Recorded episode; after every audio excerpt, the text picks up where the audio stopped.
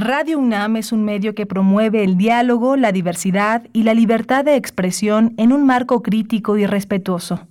Los comentarios expresados a lo largo de su programación reflejan la opinión de quien los emite, mas no de la radiodifusora.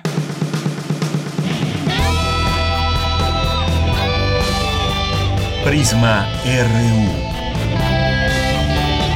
Relatamos al mundo.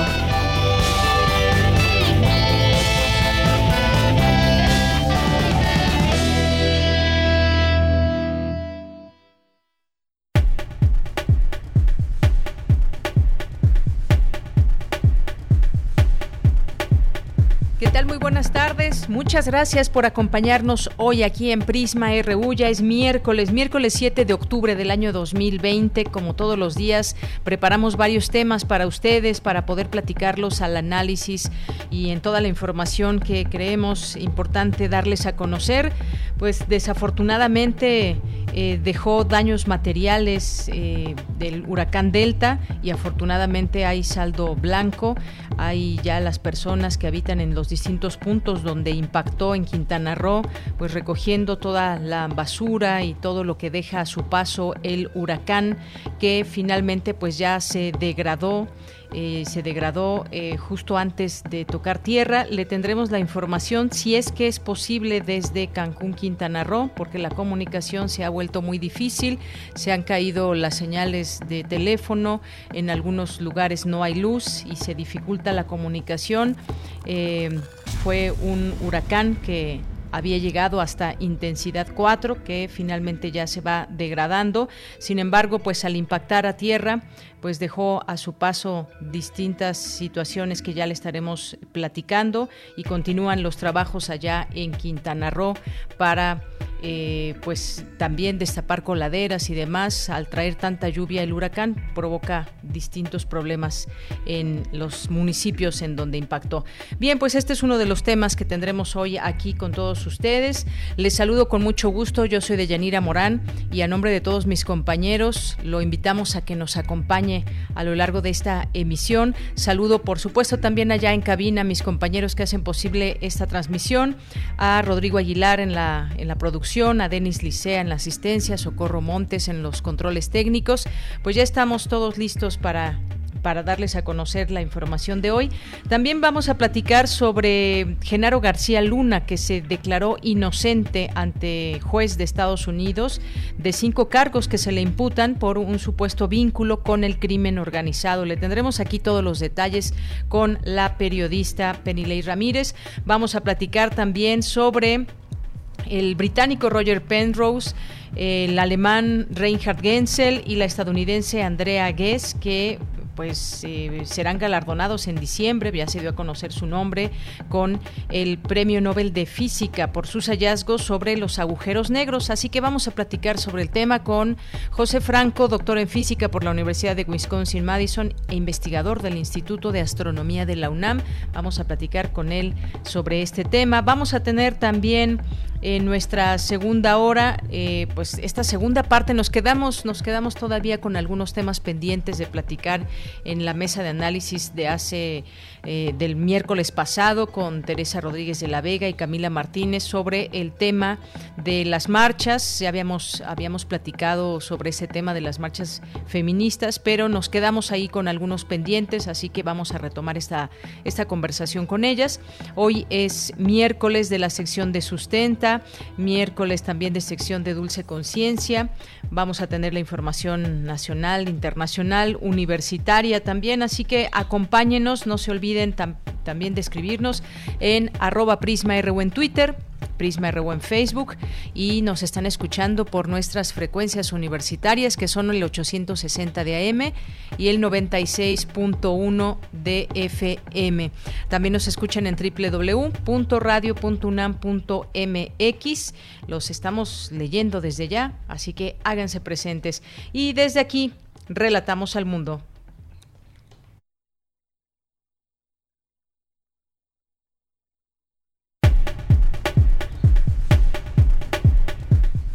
Bien, en este miércoles, miércoles 7 de octubre del año 2020, le tenemos en la información universitaria en la UNAM el conocimiento no se detiene y se mantiene el compromiso con la sociedad, aseguró el rector de la UNAM, Enrique Graue. Señala académico que la UNAM, eh, de la UNAM que la pandemia no ha afectado igual a todos. Le contaremos de qué se trata. Y la Junta de Gobierno de la UNAM designó a José Israel Betancourt Reyes como director del Instituto de Investigaciones en Materiales para un segundo periodo. En materia nacional, una propuesta de Morena presentada de último momento para permitir a la Secretaría de Salud usar de manera discrecional 101 mil millones de pesos del Fondo de Salud para el Bienestar trabó anoche la extinción de fideicomisos en la Cámara de Diputados. Luis Alberto Ortega, director del Centro Nacional de Comunicación y Operación de Protección Civil y gobernadores informaron que el paso del huracán Delta ha dejado por el momento daños y apagones en varios municipios de Quintana Roo y Yucatán. El exsecretario de Seguridad Pública, Genaro García Luna, como les decía, se declaró no culpable por las acusaciones de narcotráfico en su contra durante una audiencia ante la justicia estadounidense.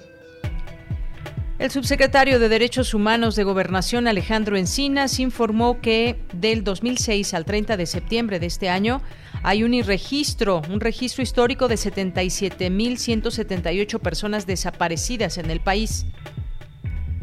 En temas internacionales, tras anunciar que ordenó parar las negociaciones para un nuevo paquete de estímulos económicos por el impacto de la pandemia de COVID-19, el presidente Donald Trump pidió un proyecto de ley para enviar más cheques en efectivo a los estadounidenses y apoyos para las aerolíneas.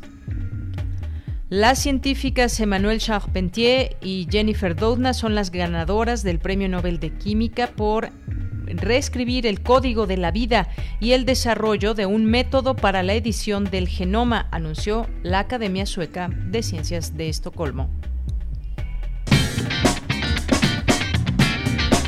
Hoy en la UNAM, ¿Qué hacer y a dónde ir? El antiguo Colegio de San Ildefonso te invita a disfrutar de sus recorridos virtuales. Podrás visitar sus diversas exposiciones, así como los murales realizados por grandes artistas como José Clemente Orozco, Diego Rivera, Fernando Leal, David Alfaro Siqueiros, entre otros. Ingresa al sitio oficial www.sanildefonso.org.mx y disfruta de los museos universitarios sin salir de casa. Teatro UNAM te invita a disfrutar del documental Huicha la Mala, producción que aborda la vida de Huicha Pancha, intérprete de música ranchera que durante los años 80 desafió los modelos de género imperantes en el mariachi, el país y la sociedad. Este documental de tres episodios cuenta con entrevistas, testimonios, fotografías, imágenes de periódicos y algunas presentaciones videograbadas de Huicha Pancha que retratan la censura, discriminación y situación marginal que siempre persiguieron a la Huicha. Este documental lo puedes encontrar en el sitio www.teatrounam.com.mx. Recuerda que todos los días TV UNAM te espera en el programa de televisión La UNAM Responde, donde expertos y especialistas disiparán preguntas y dudas acerca del coronavirus SARS-CoV-2. Aquí encontrarás toda la información actualizada de este virus a nivel nacional e internacional, así como las medidas que debes tomar para evitar un contagio. Sintoniza todos los días en punto de las 14.30 horas y en su repetición a las 18.30 horas la señal de TV UNAM por el canal 20.1 de televisión abierta. Mantente informado y recuerda, si aún te es posible, quédate en casa.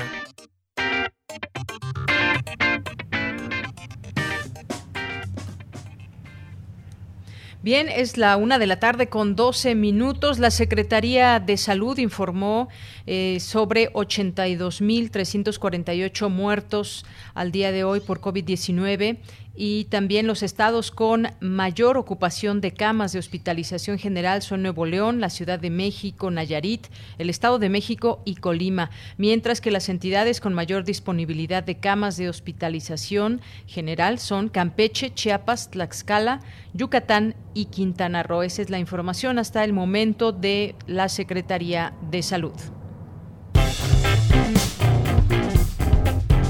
Campus RU.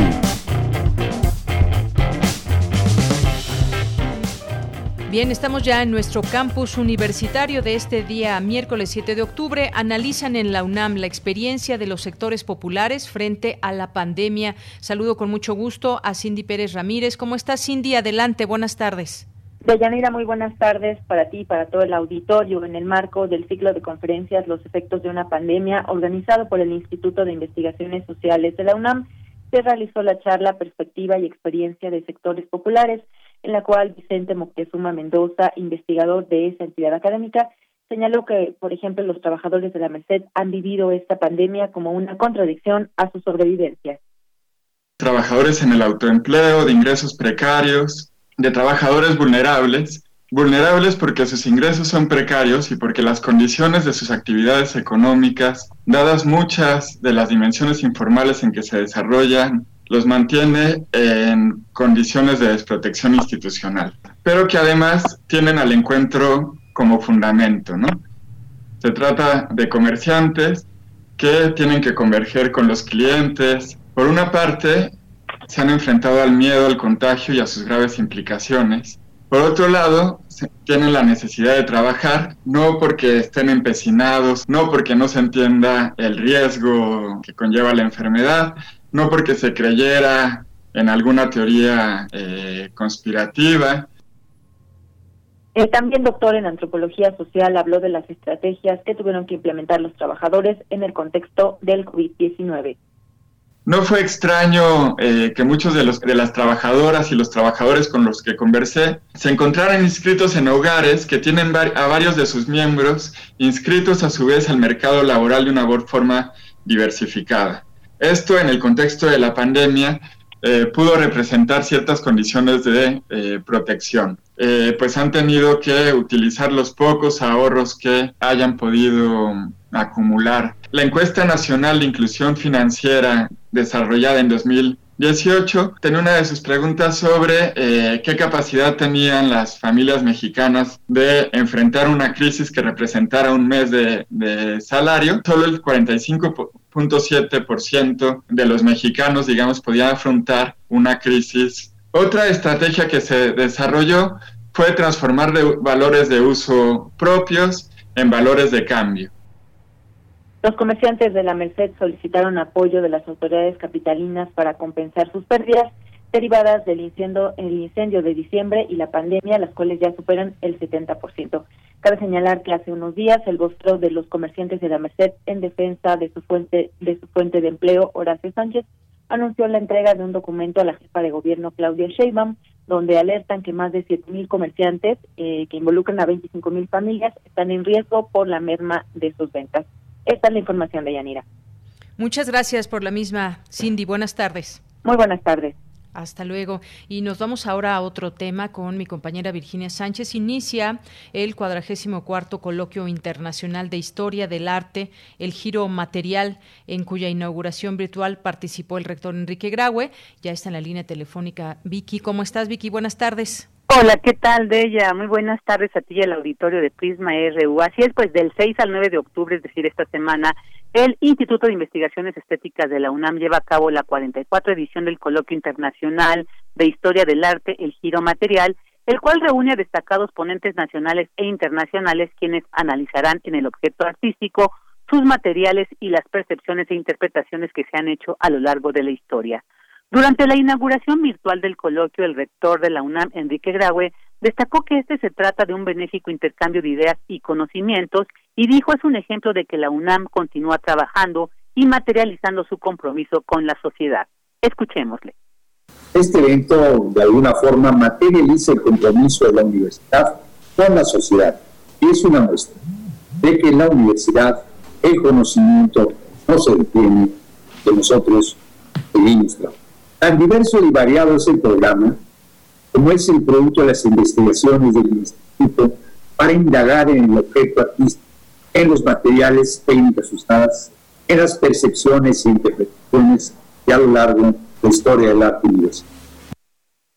Por su parte, la coordinadora de humanidades de la UNAM, Guadalupe Valencia, resaltó las grandes paradojas del contexto actual, donde dijo también se ha creado un terreno fértil para resignificar nuestra mirada y para dotar de preguntas y retroalimentación al pensamiento teórico de las problemáticas estéticas y culturales.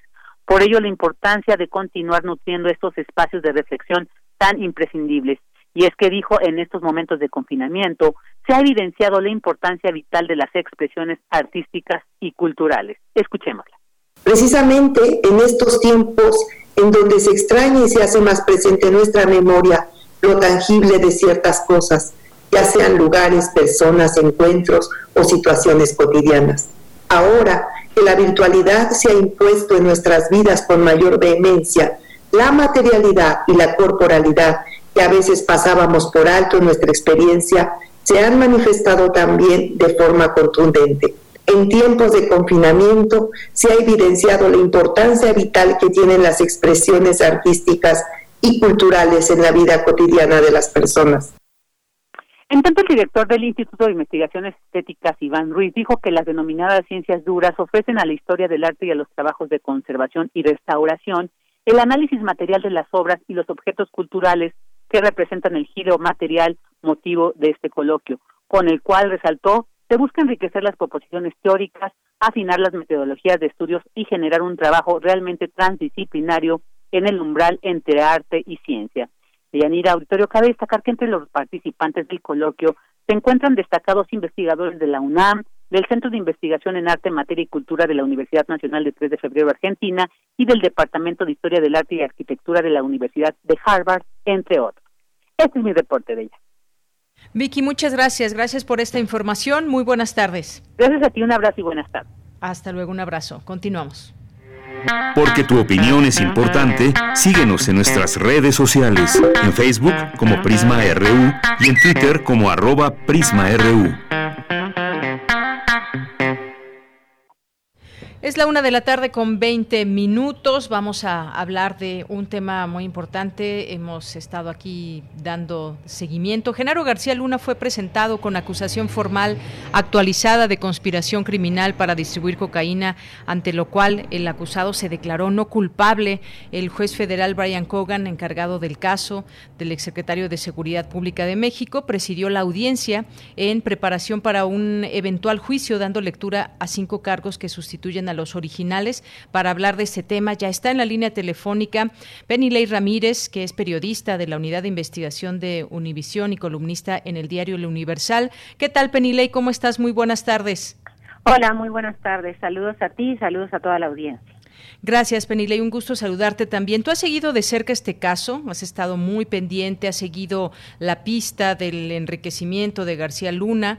Eh, pues me gustaría que nos platiques cómo viste esta audiencia y lo que sucedió el día de hoy. Bueno, esta es una audiencia en seguimiento a un cambio, una audiencia que estaba originalmente programada para el 30 de julio. Eh, tuvimos eh, varias audiencias anteriores en las que el juez decidió que no otorgaría libertad para de fianza a Genaro, su, su familia y su eh, abogado en Estados Unidos habían ah, hecho varias propuestas de montos eh, para fianza, para que él fuera liberado con fianza. El juez lo negó en todas las ocasiones previas y estaba programada esta audiencia para el 30 de julio. No ocurrió en esa fecha. Lo que ocurrió en esa fecha fue que eh, se incluyó en el juzgado una acusación ampliada. En inglés el nombre técnico es Superseding Indictment y esta acusación ampliada incluyó más cargos eh, para eh, Genaro García Luna, son ahora cuatro cargos de narcotráfico y un cargo en falsedad de declaraciones, y además incluyó dos coacusados en el caso, Luis Cárdenas Palomino y Ramón Pequeño, quienes fueron durante muchos años colaboradores de Genaro García Luna en sus puestos públicos en México. Eh, la audiencia de hoy lo retomó esa acusación ampliada, le leyeron un resumen de los cargos, él aceptó primero, se le escuchó hablar en dos ocasiones, primero cuando dijo que aceptaba que la audiencia se realizara de manera remota, dado que no hay audiencias eh, presenciales todavía por la pandemia del coronavirus, y después aceptó que se leyera solamente eh, la versión resumida de esta acusación ampliada, que es una acusación que es pública en el juzgado desde el 30 de julio. Se fijó una fecha para una siguiente audiencia, que será el próximo 7 de diciembre a las diez y media de la mañana y se anunció que eh, la parte de la defensa ha tenido quejas de la dificultad que han tenido ellos en poder tener acceso técnico para revisar el voluminoso legajo de pruebas que ha presentado la Fiscalía en una parte del juicio que se llama en inglés el discovery del caso, en el cual se dan a conocer cuáles serán las pruebas más importantes que se le presentarán al acusado, de manera que él y su defensa puedan revisar estas pruebas y poder defenderse eh, suficientemente de, estas eh, acusaciones. El fiscal, eh, el juez, perdón, dijo hoy que es importante que se, se traten de resolver estas cuestiones técnicas de manera que el acusado tenga realmente una posibilidad de revisar estas pruebas y defenderse adecuadamente, considerando, y lo dijo varias veces, que es un caso muy complejo, que es una gran cantidad de pruebas las que se están presentando, más de 189 mil al momento en que se celebró la audiencia de hoy, y también el hecho de que el, el, juez fue muy enfático en que aunque se haya demorado los procesos, se hayan demorado las audiencias, para él como juez es más importante en este caso que realmente él pueda defenderse, García Luna, más allá del interés y la prisa que pueda tener el público para conocer el resultado de este juicio. Ya habíamos sabido por un documento presentado en el juzgado previo a esta audiencia que se espera que el juicio dure de dos a tres meses y que tenga un juzgado ciego y secuestrado. Esto significa un juzgado que va a ser elegido muy cuidadosamente y que va a estar recluido probablemente en un hotel durante todo el tiempo que dure el juicio, de manera que no tenga contacto con eh, el exterior, que fue lo que ocurrió también en el juicio del Chapo. Recordemos que todo el tiempo se ha hablado de que estos juicios están relacionados y por eso fue que los fiscales solicitaron y se les concedió que sea el mismo juez, Brian Cogan, que llevó el juicio del Chapo y que llevará ahora el juicio de García Luna. Bien, pues vaya, cuántas cosas. Eh, los cargos afirman que entre, entre 2001 y el presente García Luna, eh, trabajando como jefe de por lo menos cinco o más personas, conspiró para obtener, importar y distribuir cocaína en Estados Unidos y por declaraciones falsas a autoridades migratorias en 2018 al afirmar que no había cometido ningún delito. Esta acusación de estos cargos, pues sin duda cargos muy fuertes de los que hoy él pues se declara no culpable, se declara inocente. Sí, él se había declarado no culpable de los cargos de la acusación original que se le presentó en diciembre de 2019 eh, eh, fue un gran jurado quien determinó esos cargos la primera semana de diciembre de 2019, luego él fue detenido en, en Texas, en sus primeras audiencias él se declaró no culpable de esos cargos y hoy nuevamente se ha declarado no culpable de la acusación ampliada, el superseding indictment, que incluye ahora cuatro cargos de narcotráfico. Y este cargo que mencionas de falsedad en declaraciones que eh, fue cuando él solicitó hacerse ciudadano estadounidense y parte del formulario de ciudadanía pregunta si había cometido algún delito, él contesta que no y eh, al ser ahora acusado por sí haber cometido delito se considera que él falseó su declaración al responder que no en ese momento y ese es el quinto cargo del que se le está acusando ahora. Así es. Eh, nos decías también, los cargos modificados de los originales incluyen las acusaciones ahora formuladas contra los ex, colaboradores de García Luna, Ramón Pequeño y Luis, Cárdenas Palomino, quienes por ahora no están bajo custodia de autoridades estadounidenses. También, pues, esta investigación llega hasta ellos, que también, pues, fueron parte de ese equipo que formaba parte junto con García Luna y que tendrán también o que sí que serán investigados. Sí, cuando yo hablé con el, el, encargado de prensa de la Corte en julio, cuando se divulgó la acusación ampliada, él me dijo que estaban en calidad de fugitivos, tanto el señor Cárdenas Palomino como el, señor Ramón Pequeño. No sabemos hasta ahora que haya cambiado ese estatus, sabemos eh, que se ha solicitado ayuda a México para capturarlos. Ellos siguen oficialmente en calidad de fugitivos hasta ahora. Y lo que también hay nuevo, digamos, en esa acusación ampliada es que se habla de cantidades muy específicas de droga y fechas específicas en que esa droga habría sido, se había pretendido que esa droga fuera ingresada o en otros casos sí fue ingresada a los Estados Unidos. Así es. Bueno, pues entonces ya hay fecha para la siguiente audiencia, nos decías, el próximo 7 de diciembre. Y bueno, también se habla de estas eh, llamadas eh, y, e información de, de, sus aparatos, de su computadora, llamadas interceptadas que también pues revelarían en todo caso información que lleve también a señalar o, o a ser parte de toda esta investigación y que se pueda incriminar a García Luna. Sí, los legajos de pruebas son, digamos, varios tipos de pruebas. En algunos de ellos son eh, muestras de la droga decomisada. Varios de los de los cargos son por, por, por droga que fue decomisada en varios operativos. Se presentaron, eh, se, se anunció que se presentarán muestras de esas drogas. En todos los casos es cocaína. Eh, también se ha eh, mencionado que hay estados financieros, estados bancarios y también estados de cuenta. Eh, y hay un elemento importante que quiero mencionar. Parte de lo que se ha revelado ya del juicio es que los fiscales están poniendo atención especial en una casa donde García Luna vivió entre 2012 y 2016 en Miami. Nosotros hace cinco minutos en Univision acabamos de publicar una historia exclusiva que da más información sobre esta casa, sobre estos estados financieros y sobre la red de 83 empresas controladas por algunos de los empresarios que son coacusados en las denuncias penales en el caso contra García Luna en México. Es muy importante poner atención en esta casa porque es el punto en el que se conectan las dos investigaciones, la mexicana y la estadounidense. Hay una organización con sede en Washington llamada CAT que acaba de publicar hoy un reporte que nosotros estamos publicando, retomando en exclusiva en Univision Investiga, lo, publicamos hace apenas cinco minutos y lo que encontró el investigador eh, de Washington DC sobre este caso es que la red no es eh, únicamente de las empresas que ya habíamos publicado previamente, sino es una red de 83 empresas que movió por lo menos 200 millones de dólares en el mundo, eh, una parte en el periodo cuando él era secretario y funcionario público y otra parte durante el gobierno de Enrique Peña Nieto. ¿83 casas dices? No, 83 compañías que son controladas o eran de, las que eran dueños o directivos, eh, algunas de las personas que aparecen en la misma denuncia penal por lavado que presentó el gobierno, la, Unidad de Inteligencia Financiera de Hacienda después de la detención de García Luna en México.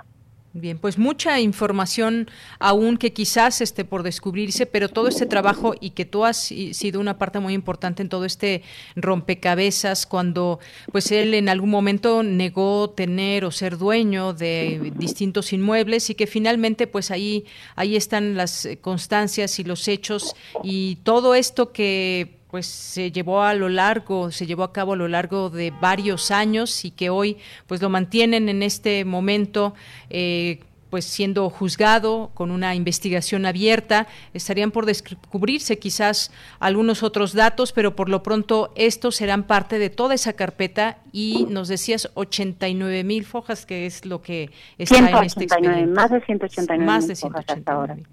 Muy bien. Bueno, pues Penilei Ramírez, muchísimas gracias. ¿Algo más que quieras agregar?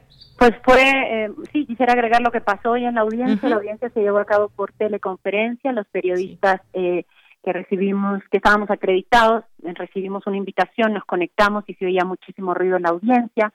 el juez asumió que eran mexicanos o que eran miembros de la prensa mexicana, porque realmente las personas que hablaban se oían hablando en español. Suspendió la audiencia por varios minutos y después eh, se retomó con eh, dos advertencias que no se podía grabar, está prohibido para eh, procesos federales en Estados Unidos grabar o transmitir los, los procedimientos legales y también con la advertencia de que todo el mundo tenía que silenciar sus teléfonos, fue un momento incómodo, yo jamás había visto algo así en una audiencia de un, de un caso en Estados Unidos, finalmente se retomó, pero con la advertencia a los periodistas de que, o a las personas que se conectaron, no sabemos quiénes son, eh, lo único que sabemos es que hablaban en español, no sabemos si eran mexicanos, eh, así, se asumió, pero no no podemos saberlo solamente por el idioma en el que hablaban.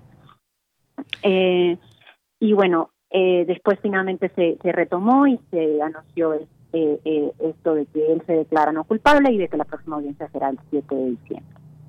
Así es. Bueno, sí, este fue un incidente que sucedió hoy por la mañana, donde pues no se silenciaron los teléfonos o los aparatos con los que estuvieran conectados y por unos momentos pues se dio esta esta situación algo algo ríspida, algo pues tan sencillo como poder silenciar los micrófonos, no eh, pequeño detalle que se le olvidó a algunas personas, Penilei.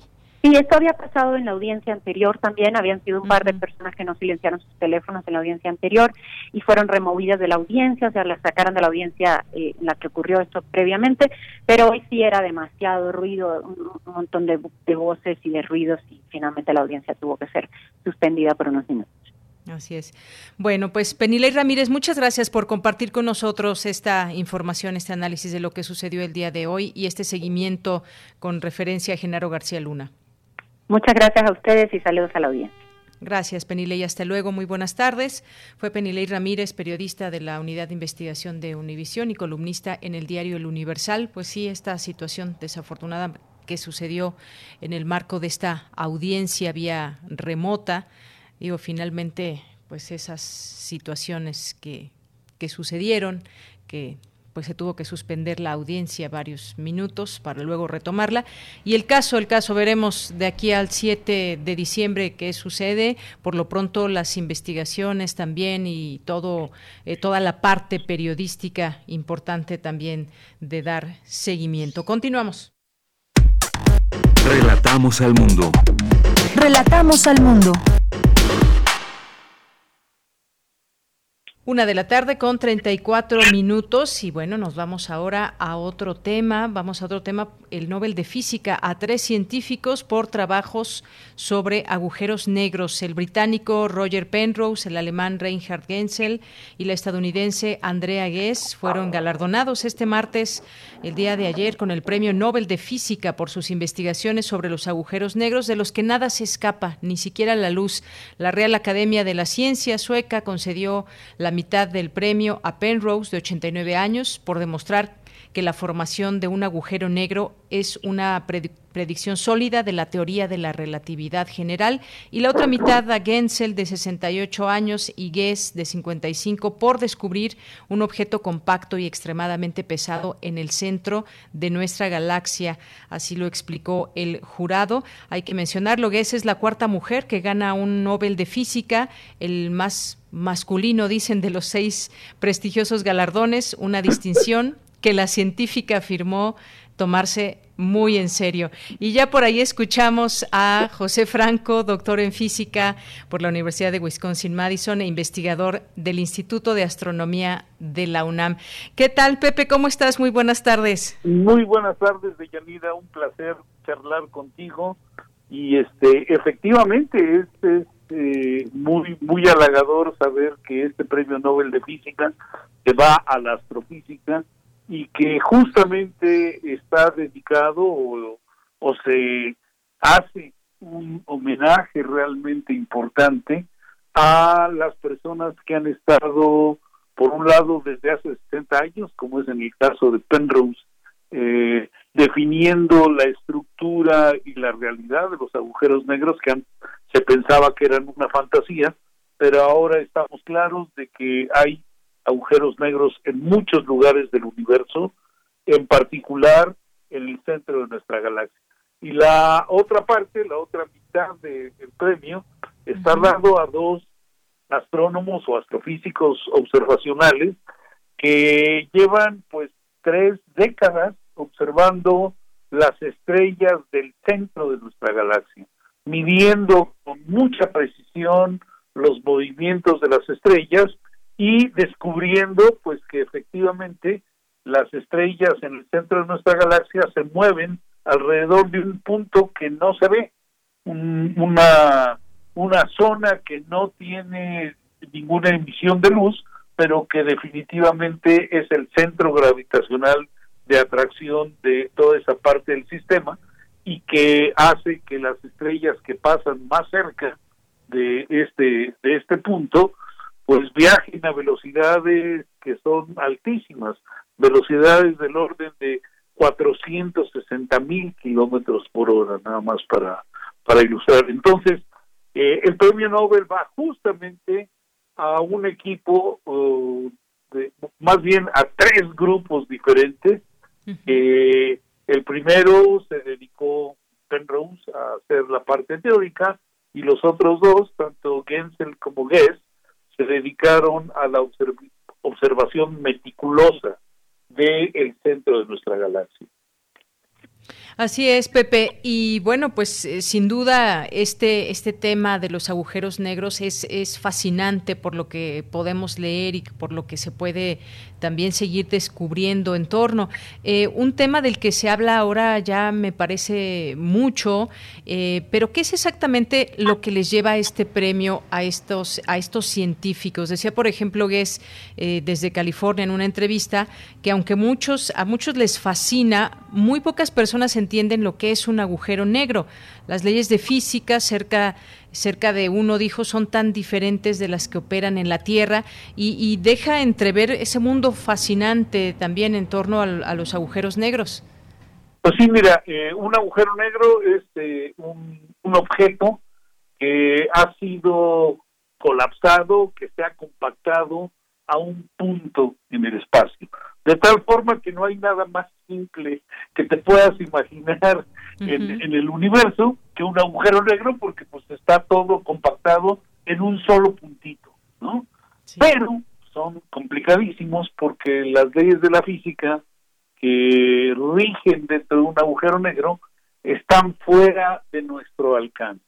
Eh, la física que conocemos es una física que da para mucho, eh, pero las densidades a las cuales podemos aplicar las leyes de la física son densidades pues muy muy bajas comparadas con las densidades que se tienen no únicamente en el agujero mismo sino en las vecindades del agujero negro. El, eh, los núcleos atómicos eh, las partículas que están adentro de los núcleos atómicos eh, son, eh, digamos, el, la condensación de materia más fuerte, más grande que conocemos en los laboratorios terrestres y que podemos entender y trabajar fuera de los laboratorios terrestres. Cosas que sean más densos, que estén más condensados que un núcleo atómico, pues ya escapan a las leyes que conocemos y la física que rige en esos, eh, digamos, en, los agujeros negros es una física que, que pues, simple y sencillamente no entendemos. Eh, entonces, bueno, pues este, se ha trabajado muchísimo, hay eh, muchísimos trabajos teóricos para entender las diferencias en estructura de un agujero negro que, que rota versus uno que no rota, eh, y pues este, eso ya te ilustra la dificultad que hay para poder este, visualizar lo que sucede. Y por otro lado, digo nada más para, para ilustrarte a ti y, al resto del auditorio, eh, el tiempo eh, que, que transcurre en nuestras vidas es un tiempo que podemos medir muy fácilmente con nuestros relojes. y el tiempo avanza o los relojes avanzan con una rapidez definida por el campo gravitacional en donde estamos este, parados. Por ejemplo, eh, el, los relojes avanzan a una cierta velocidad aquí en la superficie de la Tierra, pero si tú te vas a, a 300 kilómetros arriba en el espacio donde están los satélites, el tiempo transcurre de una manera diferente y de hecho hay que hacer correcciones a los relojes que tenemos en los satélites eh, cuando los queremos este, acoplar con los relojes que tenemos en la superficie de la Tierra. Esto se vuelve extremo cuando estás en un agujero negro. En, un agujero negro el tiempo, pues eh, visto desde afuera, el tiempo se detiene. O sea, el tiempo ya no fluye, y, digamos el espacio-tiempo en, en esos lugares es una cosa que pues resulta ser muy muy extraño para para nosotros estamos acostumbrados a vivir en un espacio-tiempo que tiene características diferentes. No sé si si esto te ilustre un poco te ilustra un poco las dificultades que hay en el asunto. Claro, sí, sí, sí, cómo no, Pepe.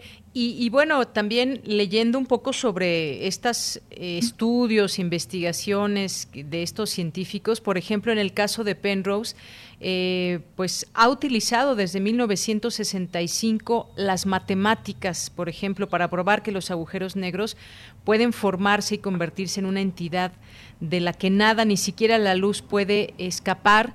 Y bueno, pues... Eh, siempre eh, llama la atención todo el tiempo, los años que pueden pasar de estar estudiando estos, estos fenómenos. Hoy llega este premio Nobel de Física, pero eh, pues son años, son años de estudios, lo mismo que por ejemplo Gensel y Guess, que desde los años 90 han investigado conjuntamente el centro de la Vía Láctea, donde comprobaron la existencia de un agujero negro supermasivo que fue bautizado como Sagitario A. Bueno, sí, la zona, la zona este, del centro de la galaxia está en la constelación de Sagitario y, y por eso, digamos, ese, ese punto al cual se refieren se le llama Sagitario A. Y el, el agujero negro que está en nuestra galaxia, bueno, pues estos, este, estos grupos, tanto el de Reinhard Genzel, de, del Max Planck, para, fíjate, el, el instituto donde está tiene un nombre que a mí siempre me daba risa, porque es el, el Instituto Max Planck de Física Extraterrestre.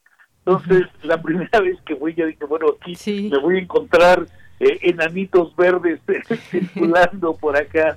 Pero bueno, este, él, este, este Reinhardt fue, eh, bueno, es codirector de este instituto y es una persona dedicada al trabajo observacional tanto en infrarrojo como en bandas submilimétricas. Y pues este desde los noventas, como bien dijiste, eh, ha, estado observando muy meticulosamente él con su grupo eh, esta zona de la galaxia. En el caso de, de Andrea eh, Gertz, ella es estadounidense, está en la Universidad de California en Los Ángeles y también pues lleva este, lleva ya sus, sus más de 24 años estudiando todo, digamos, toda la zona, más de 3.000 estrellas ha estudiado en esa zona, con los telescopios este, más grandes que hay en Hawái, que son los telescopios Keck. Entonces, Gertz estudió desde los observatorios de Hawái y Gensel estudió esta zona desde los observatorios o, o, los telescopios que hay en el observatorio de la ESO en Chile. Eh, el, el, trabajo es, es un trabajo fenomenal, de, de mucha paciencia, de hay, hay que ser muy necios para, para poder ver, digamos, estas estrellas eh, en, en el infrarrojo, porque una cosa que también yo creo que vale la pena decir es que el centro de nuestra galaxia es muy, muy opaco, está lleno de nubes de gas y polvo y la luz de las estrellas no se puede ver eh, con la con la luz, por ejemplo, que vemos a simple vista con nuestros ojos. Eh, para observarlas hay que verlas en el infrarrojo y hay que verlas en el milimétrico y el, el trabajo tan detallado que han hecho pues ha, ha implicado que ha habido desarrollos eh, eh, de, instrumentación astronómica muy muy importantes en estas décadas también no entonces el trabajo va acompañado de, de muchas cosas el de Penrose es teórico que, que es toda una proeza este, intelectual y el de Gensel y Gers es un trabajo observacional que ha requerido proezas eh, de ingeniería y de instrumentación para poder eh, observar lo que han observado. Así es, un trabajo observacional. Bueno, pues finalmente el jurado dice, los estudios de estos científicos han contribuido a conocer el secreto más oscuro de la Vía Láctea.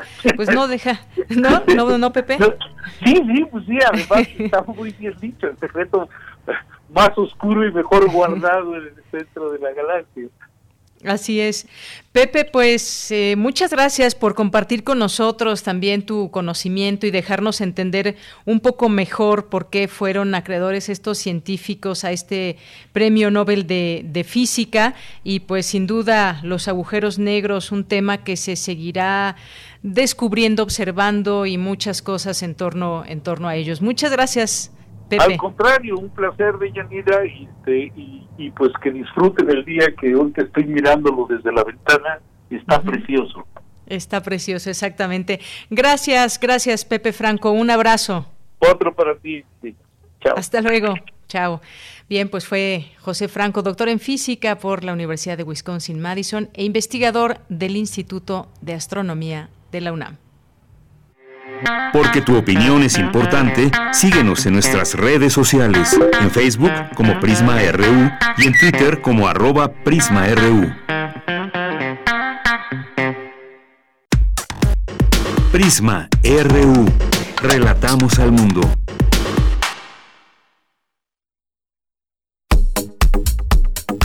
Nacional RU.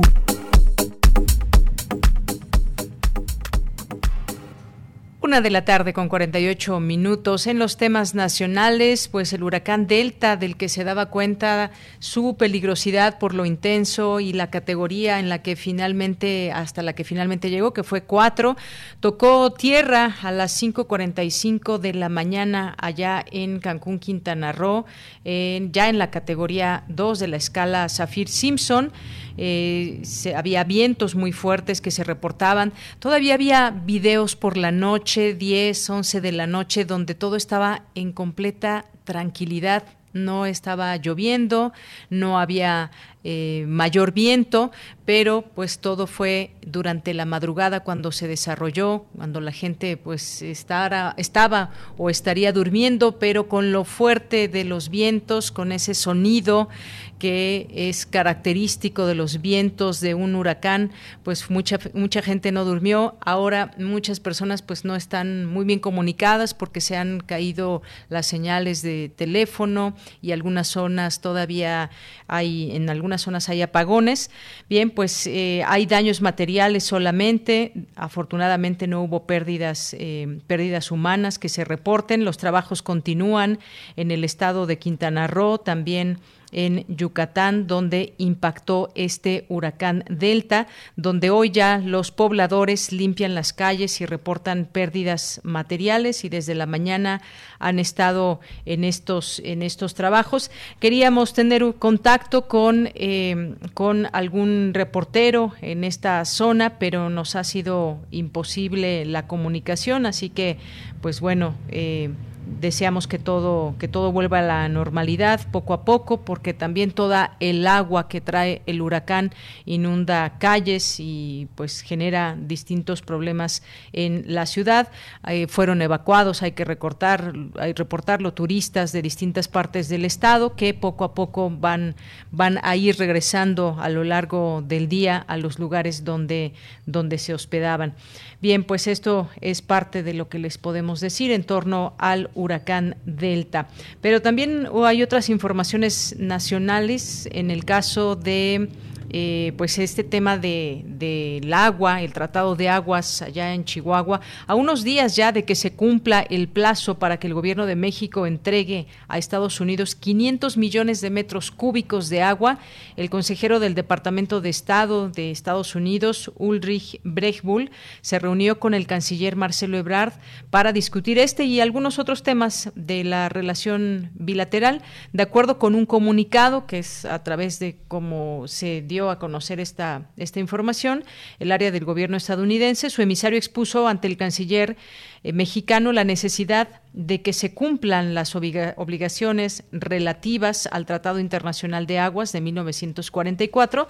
Además, informó que también abordaron el tema del compromiso continuo de México para atender la migración irregular, la integración económica y la lucha contra la delincuencia transnacional.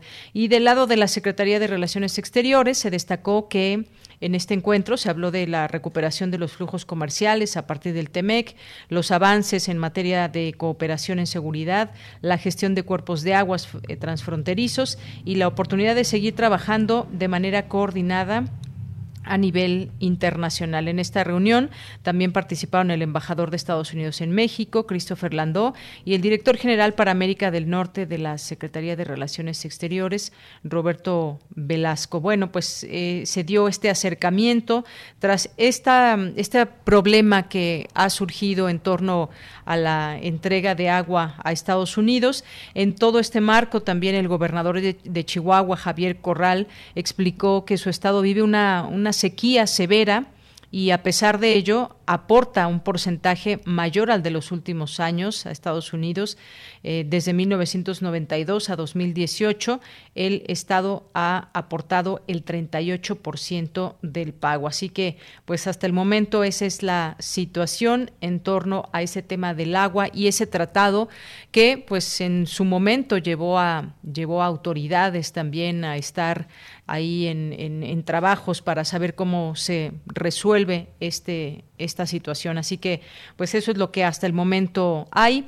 Por otra parte, pues los, los fideicomisos también que hemos venido aquí platicando en este espacio al análisis con distintos investigadores y académicos, pues eh, entre insultos y golpes se eliminan 109 fideicomisos, esta información que leo de Animal Político dice la mayoría de Morena y aliados en la Cámara de Diputados aprobó extinguir 109 fondos y fideicomisos con un monto de 68.478 millones de pesos al entrar en la discusión de una propuesta de esa bancada con el fin de que el Instituto de Salud para el Bienestar reintegre los recursos que se quieran de su fondo de gastos catastróficos, legisladores de todas las bancadas se olvidaron de la sana distancia, se habla de que perdieron la compostura, se insultaron e incluso llegaron a los golpes. Y este martes, con 242 votos a favor, y 178 en contra. La Cámara de Diputados extinguió el Fondo de Desastres Naturales, el Fondo de Inversión y Estímulos al Cine y los fideicomisos que sostienen 26 centros de investigación como el CIMBESTAV o el CIDE entre otros, y que suman 68 mil millones de pesos que pasarán a la tesorería de la Federación para que Hacienda disponga de ellos y haga frente a la pandemia de COVID-19 y sus efectos. En distintos momentos, también hay que recordarlo, el presidente Andrés Manuel López Obrador ha dicho que quienes se benefician de este apoyo seguirán siendo beneficiados. Bueno, pues esto por supuesto que estará por, por verse, por discutirse, y hay muchas personas que se benefician de estos distintos fideicomisos desde distintas áreas. Vamos a ver también cómo se da esta distribución exactamente de manera directa, cómo se va a hacer todo ese contacto, es decir, toda, toda también la parte logística que implica el cambiar de no tener ya un fideicomiso a tener el dinero y cómo será esa, esa entrega. Bien, hablando de ese tema de COVID-19, eh, hubo una, una declaración en torno a este tema y eh, ustedes recordarán a Agustín Carstens, bueno, pues dio una declaración, dice que la crisis por esta enfermedad durará más y serán inevitables las bancarrotas. La crisis económica que ha ocasionado la pandemia de COVID-19 ha perdurado, perdurado más de lo esperado y durará más, por lo que será inevitable que los apoyos que han dado los gobiernos a empresas no impedirán situaciones de bancarrota, es lo que dijo el gerente general del Banco de Pagos Internacionales, al participar en una conferencia internacional sobre estos, estos temas. Pues sí, una situación bastante, bastante difícil. Eh, dice el Banco Mundial que habrá 150 millones de nuevos pobres en 2021 y que esto hará imposible alcanzar el objetivo de poner fin a la pobreza para 2030 si no se toman rápidamente medidas de política importantes y significativas según este organismo que preside David Malpas. Bien, pues vamos a continuar y vamos a escuchar a Margarita Castillo, que siempre es un remanso en este espacio. Vamos a escucharlo con la lectura de la siguiente, del siguiente poema.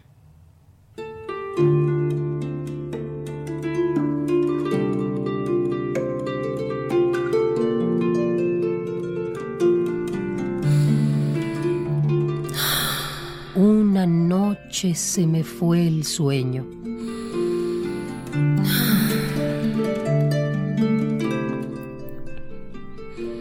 Quise recuperarlo, alcanzándolo, y corrí, corrí y corrí hasta que me cansé y caí en un sueño profundo.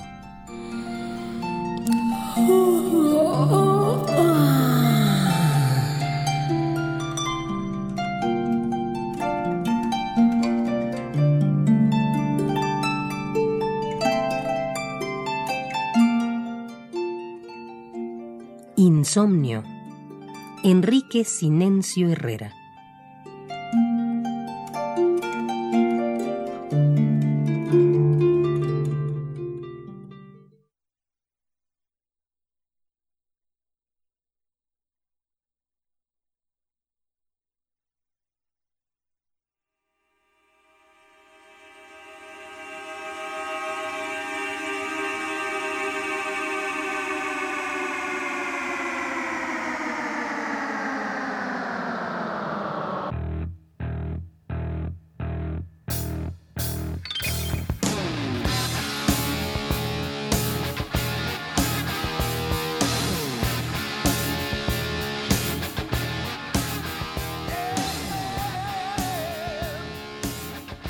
Bien, pues estamos escuchando a esta banda Van Halen el día de ayer, desafortunadamente. Eddie Van Halen, legendario guitarrista principal de esta banda de rock, murió desafortunadamente a los 65 años de cáncer. El héroe de la guitarra estadounidense que con esta banda eh, Van Halen redefinió el sonido, las posibilidades de la guitarra eléctrica en los años 70 y 80 murió el día de ayer. Vamos a escuchar un poco de esta canción y con eso nos vamos al corte. La canción se llama Running with the Devil.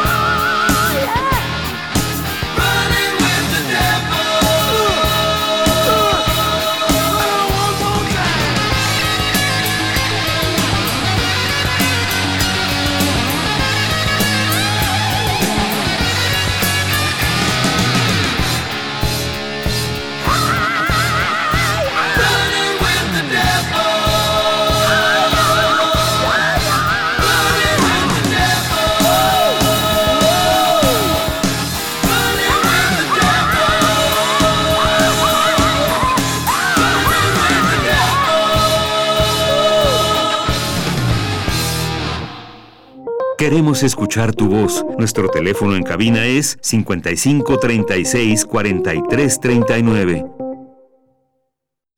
El distanciamiento social y el aislamiento son medidas necesarias para los tiempos que vivimos. Y donde el ocio aparece, la cultura llega a sanar. Cultura UNAM pone a tu disposición el programa Cultura UNAM en casa, una programación variada de actividades a distancia a las cuales puedes acceder por distintos medios digitales, artes visuales, música, danza, teatro, cine, literatura, cursos, talleres y más. Busca las distintas opciones que hemos preparado para ti en TV UNAM, Radio UNAM y en culturaunam.mx. En redes sociales puedes estar al tanto de las actividades con el hashtag Cultura UNAM en casa. Fomentamos el acercamiento social frente al distanciamiento físico. Cultura UNAM. Llegó el momento a los jóvenes de ser emprendedores, de enfrentar retos, de demostrar que son el futuro de México. Llegó el momento de ser solidarios, llegó el momento de generar oportunidades y de no tener miedo al éxito. Llegó el momento de entender que México te necesita y no quedarnos con los brazos cruzados. Llegó el momento de creer, porque la vida ya cambió y nosotros estamos listos. Somos PT. El PT está de tu lado voy a ser policía. Le saca uno la verdad a las personas, como sea, de guacanazos, a meterles la macana eléctrica. Éramos los halcones. Creí que era un bebedor social y que podía dejar de beber cuando yo quisiera, ¿no? Y no fue así. Perder familia, tocar un fondo de sufrimiento muy cabrón, de esos delirios visuales, ver cómo me comía las arañas, los alacranes. El mundo de las drogas no es un lugar feliz. Busca la línea de la vida, 800-911-2000. Porque tu opinión es importante, síguenos en nuestras redes sociales, en Facebook como Prisma RU y en Twitter como arroba PrismaRU.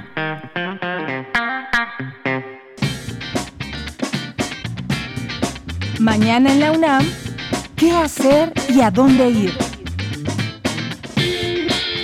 La revista de la universidad te invita a consultar su edición digital.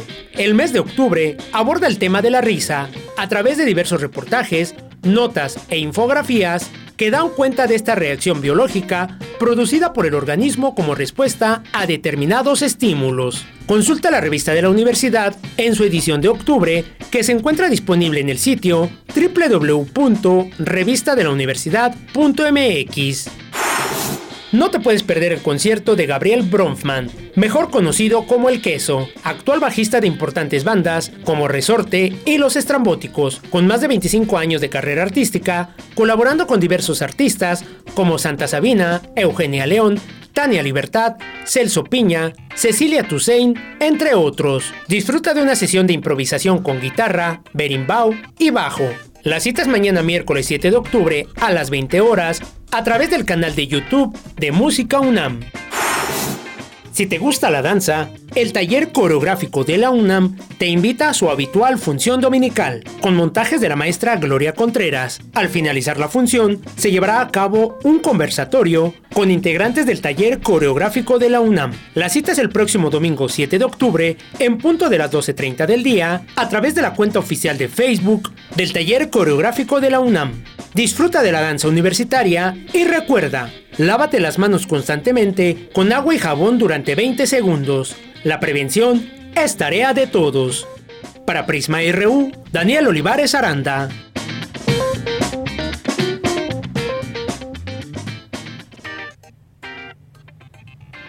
Bien, pues ya estamos de regreso aquí en Prisma RU en esta segunda hora. Gracias por continuar con nosotros. Quien apenas se esté sumando a esta sintonía, pues bienvenidos, escríbanos, anoten nuestras redes sociales, arroba Prisma Twitter, Prisma RU en Facebook. Mandamos saludos a las personas que en este momento nos estén sintonizando aquí en estas frecuencias 860 de AM 96.1 de FM y también mandamos muchos saludos a quienes como José Ramón Ramírez nos están escuchando desde Oaxaca en www.radio.unam.mx. Eh, le mandamos muchos saludos, al igual que Freddy Martín Pérez de Chiapas, que también nos escucha. Muchísimas gracias. Y pues les mandamos saludos también a quienes están aquí en el Twitter enviando alguna pregunta, algún comentario, algún saludo.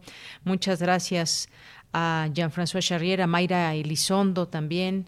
Nos dice, qué tema tan fascinante el de los agujeros negros. Es bueno salir un poco de este planeta y su realidad tan relativa, escuchando lo que hablan los científicos de todo eso. Gracias al doctor Pepe Franco. Gracias, Mayra, también a ti por la sintonía y un abrazo.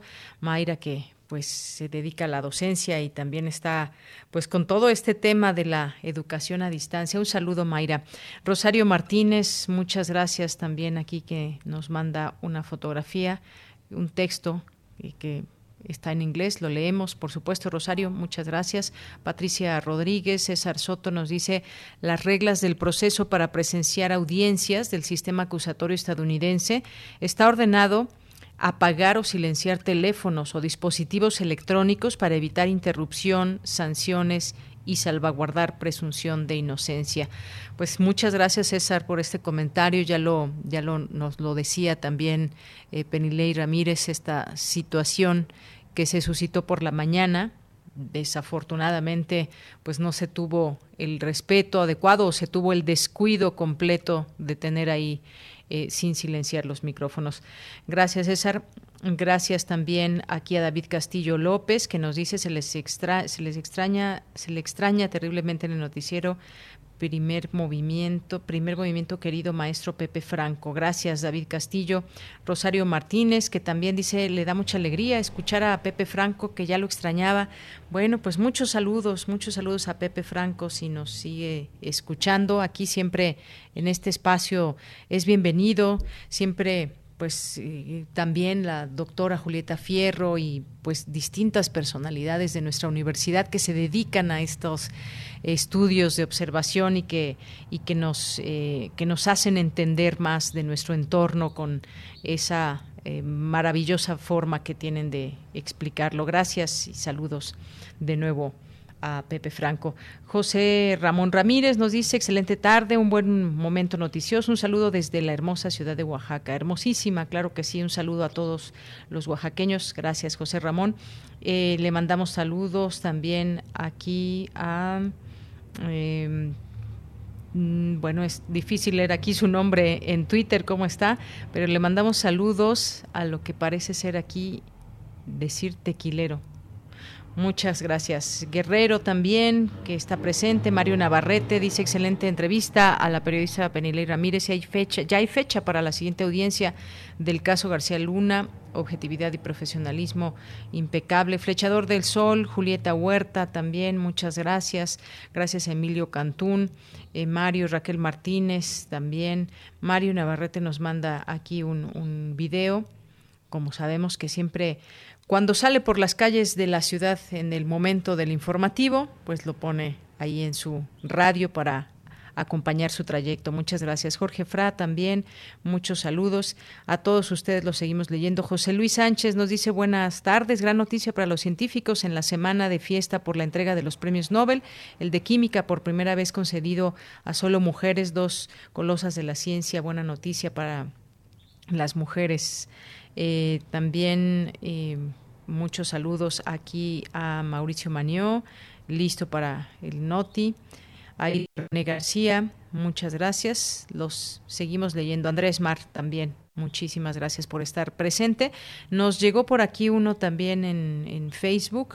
Josefina Mondragón también nos dice saludos, nos está escuchando. Andrés Mar nos escucha desde casa, le manda muchos saludos a su eh, mi hermana y yo, a todo el equipo.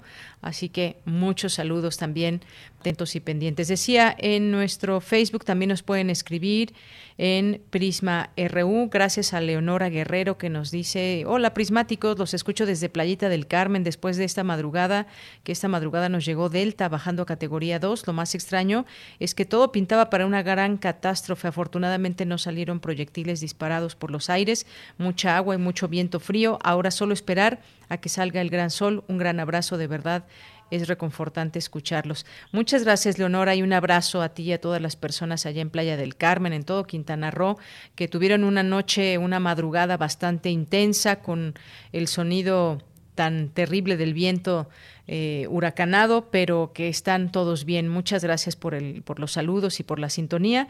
Y también Liliana Rodríguez, que nos manda mucha, muchos saludos, como siempre y ahí presente también. Bueno, pues nos vamos rápidamente a la información.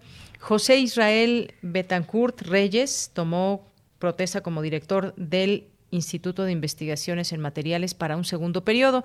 Mi compañera Cristina Godínez nos informa. Adelante, Cristina. Buenas tardes, Deyanira. Un saludo para ti, para el auditorio de Prisma RU.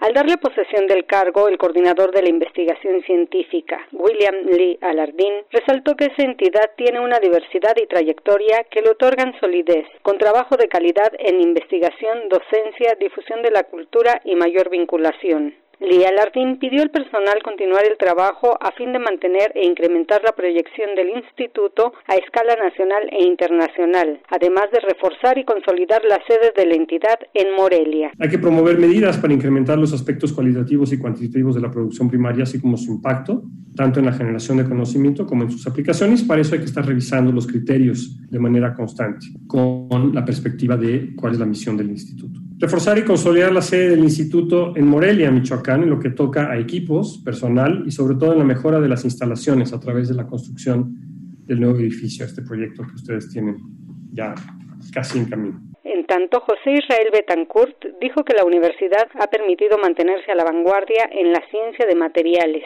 y convocó a proseguirlas. Segmentarán los proyectos en marcha e instrumentarán otros nuevos que permitan consolidar su prestigio académico. Y, eh, como acabo de mencionar, la convicción plena de que desde el punto de vista de la investigación seguiremos haciendo trabajo de excelencia.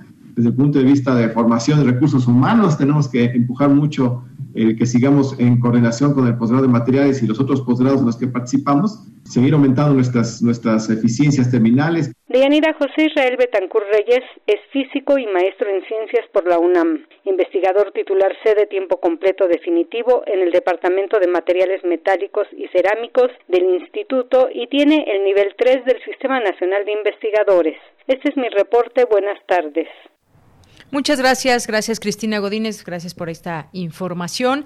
Y nos vamos ahora a la sección de sustenta de Daniel Olivares.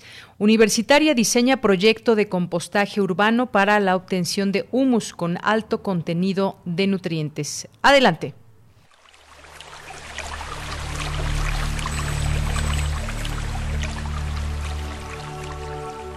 Sustenta, sustenta. Innovación universitaria en pro del medio ambiente.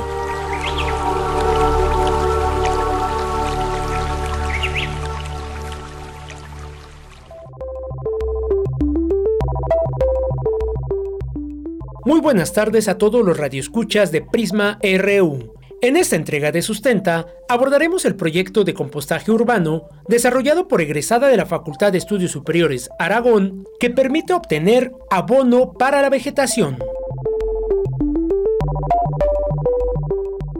De acuerdo con datos de la Secretaría de Medio Ambiente y Recursos Naturales, cada mexicano genera en promedio cerca de un kilogramo de residuos al día, lo que representa un total de 120.128 toneladas de desechos producidos diariamente en todo el país. La Ciudad de México produce a diario cerca de 13.000 toneladas de residuos sólidos.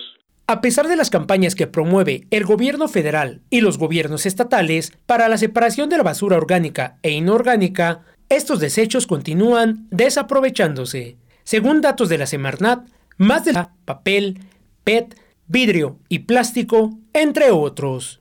El 46% de los residuos son orgánicos, cuero, hueso, madera, residuos de comida, jardinería y fibra dura vegetal.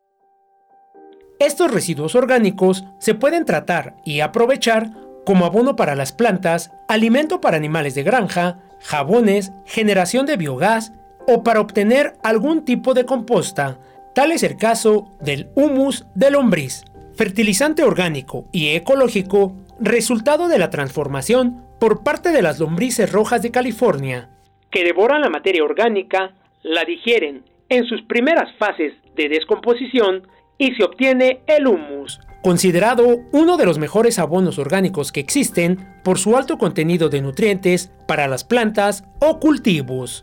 Alma Azucena Vela Jiménez, licenciada en diseño industrial por la FES Aragón, desarrolló el sistema de vermicomposta sustentable para invernadero, proyecto que permite generar cerca de 80 kilogramos de humus en un mes. Esta idea nació de una tradición familiar. La licenciada Alma Vela nos explica ocupar los residuos sólidos urbanos, yo lo hacía desde antes porque mi abuelita me enseñó, entonces fue como un hábito que yo tengo desde pequeña. Entonces yo lo veo muy normal esta parte de clasificar, digamos, los residuos y que los residuos orgánicos se vayan hacia las plantitas, ¿no? Entonces yo de cierta manera crezco así, pero me empiezo a dar cuenta que realmente no es un hábito muy común de todas las personas y que está generando una problemática.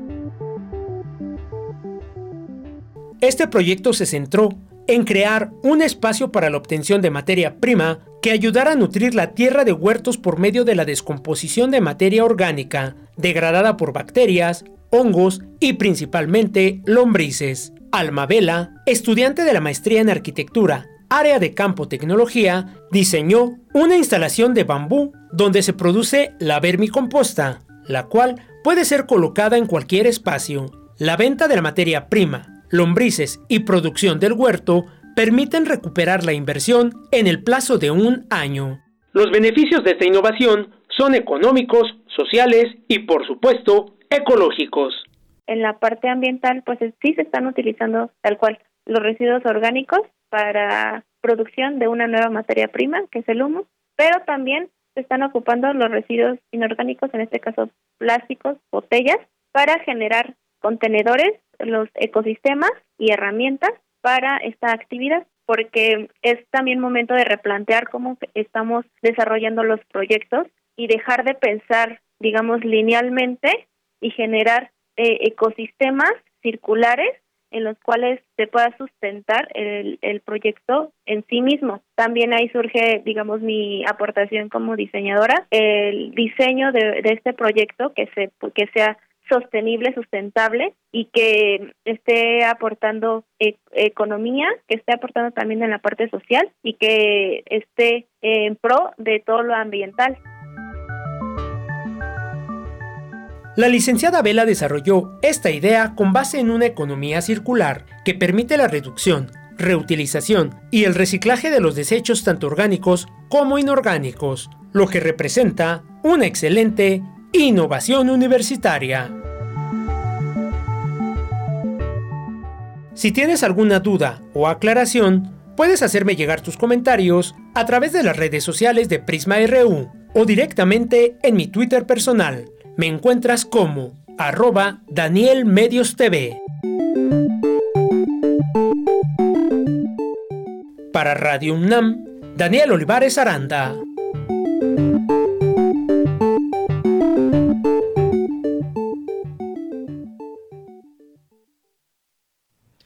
Dos de la tarde con 20 minutos. Nos vamos ahora a las breves internacionales con Ruth Salazar. Internacional RU. España anunció un gran plan para sacar al país de la recesión. Empleará 72 mil millones de euros en los próximos tres años, procedentes de las ayudas de la Unión Europea.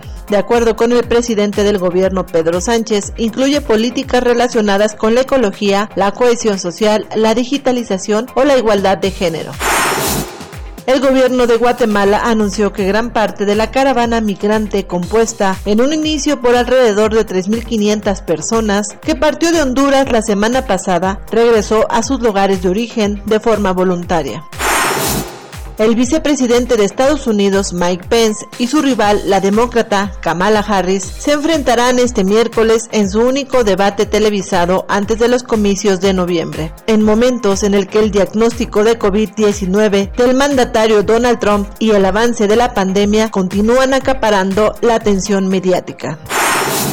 El gobierno español anunció este miércoles que reformará la actual ley de interrupción del embarazo de 2015 para que las menores de entre 16 y 18 años puedan abortar sin contar con el permiso de sus padres. La modificación incluirá además el derecho de las formas más novedosas de anticoncepción y la promoción de la educación sexual y reproductiva. Anunció hoy en el Congreso la ministra española de Igualdad, Irene Montero. La Corte Nacional de Justicia de Ecuador solicitó a Interpol el arresto del expresidente Rafael Correa en relación a una condena por cohecho en un caso de corrupción durante su administración entre 2012 y 2016. El caso Sobornos fue una trama de corrupción en el Palacio Presidencial para la financiación ilegal del partido Alianza País, en la que han sido condenados ya 20 personas, entre ellos altos exfuncionarios y empresarios. Los fondos marinos del planeta están sembrados de alrededor de 14 millones de toneladas de microplásticos que provienen de la descomposición de las inmensas cantidades de desechos que llegan a los océanos cada año, de acuerdo con la Agencia Científica Nacional de Australia.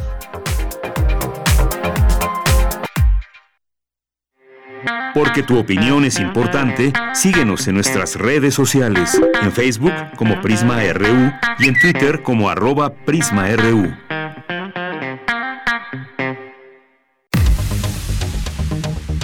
Debate RU.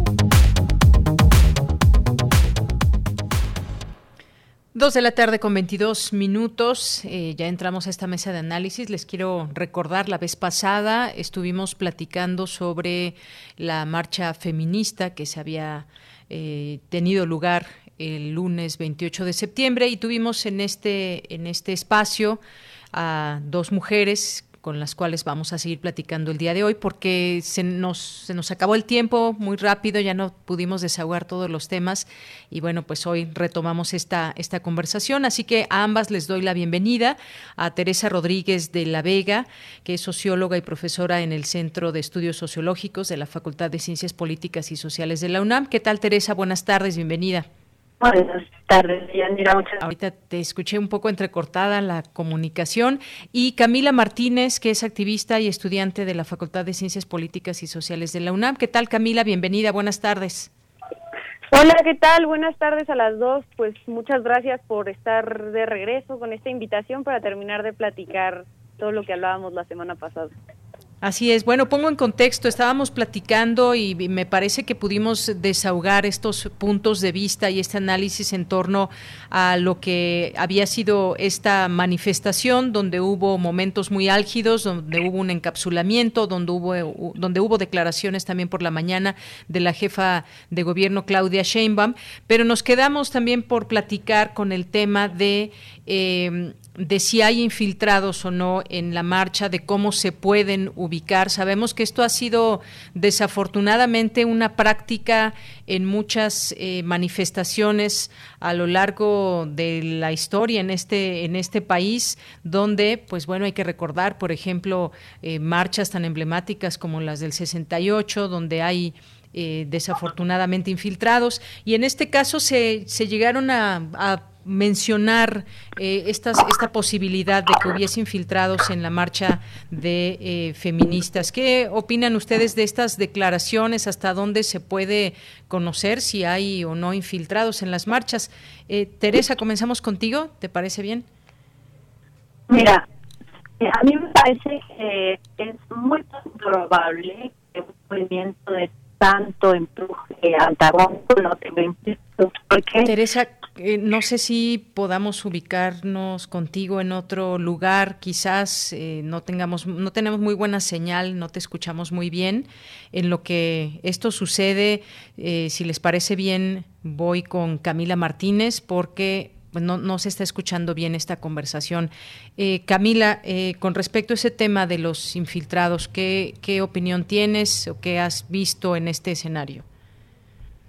Sí, pues yo creo que sería un poco ingenuo de parte de cualquiera de nosotros pensar que no hay infiltrados en, en la protesta, ¿no? O sea, creo que es un movimiento eh, pues que se ha vuelto enorme en distintas ciudades eh, del país y obviamente existen intereses de muchos tipos, ¿no?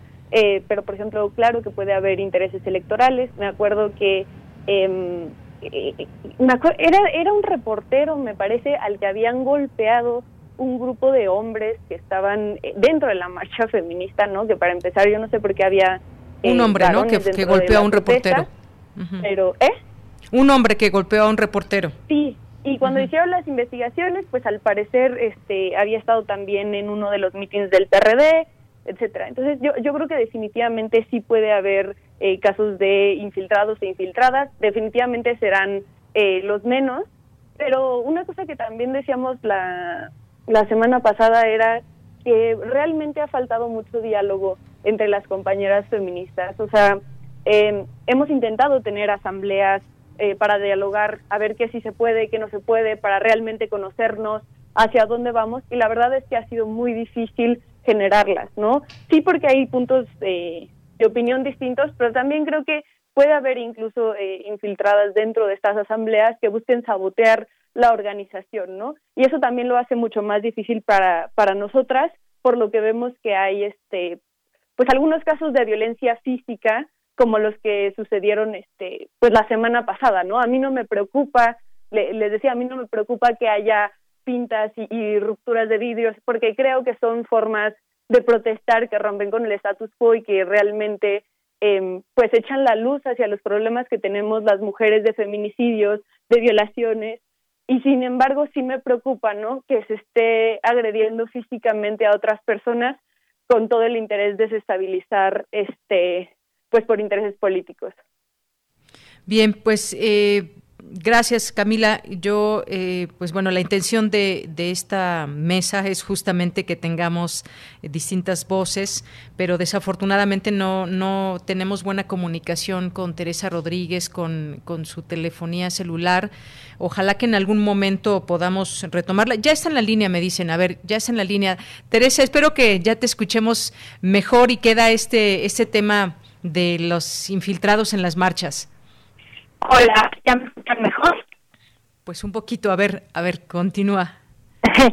Mira, decía que yo creo que es prácticamente seguro que el movimiento feminista actualmente esté sufriendo una eh, ¿Por qué? Porque es un movimiento demasiado antagonista en el que se está de bajar las cosas para que la derecha no vea ningún riesgo y por lo tanto no haya el esfuerzo de filtrarlo en dos sentidos, o para legitimar puede ser una, una infiltración para, para desmontar el propio poder de convocatoria del movimiento. Teresa, creo que seguimos con este problema eh, me gustaría saber si tienes algún número local al que podamos llamarte.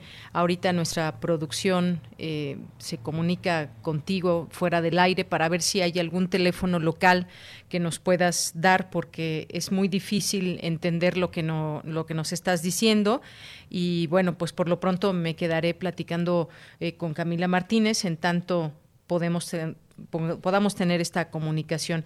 Eh, decías algo, Camila, me parece muy importante, el diálogo que se debe abrir y que se debe generar entre, entre las feministas. Como sabemos, pues hay distintos grupos también y se expresan también en todo esto distintas ideas y pues bueno, me parece que será importante quizás definir una agenda, una agenda feminista en el país. ¿Qué tan difícil o no se da este eh, pues esta coordinación, esta comunicación que eh, se da entre los distintos grupos?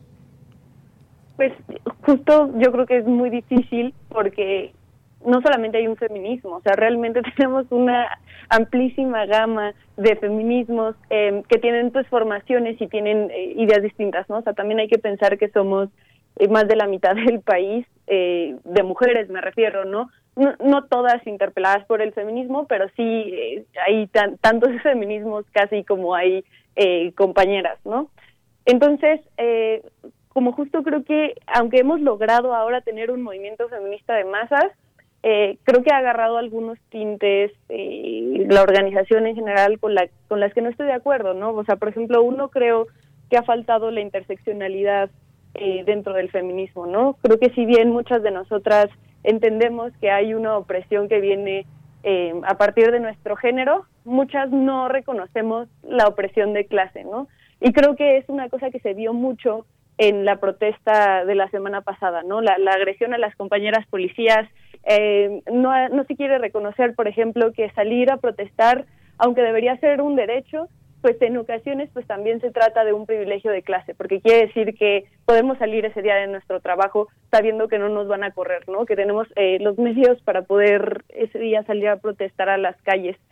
Eh, otro tema que creo que podría complicar un poco el diálogo es que, y yo entiendo que haya compañeras fiscadas, o sea, a ver, eh, durante mucho tiempo el feminismo, y, y lo sigue siendo un poco ahora, ha sido muy estigmatizado. Entonces, en ocasiones cualquier tipo de pues sí, aunque sea una crítica constructiva, hay compañeras que sienten que esto es romper filas con el feminismo y que le estamos dando herramientas al machismo, al patriarcado, ¿no? Eh, para criticar nuestro movimiento. Pero creo que es al contrario, ¿no? O sea, yo creo que en este momento no, o sea, el, que haya habido, por ejemplo, estas agresiones, ¿no? O el que haya este, esta falta de, comunicación no deslegitima nuestro movimiento. Yo creo que nuestro movimiento sigue siendo eh, completamente fuerte, completamente, vamos, tiene, tiene sus cimientos muy claros, ¿no? Por los índices de violencia que hay en este país.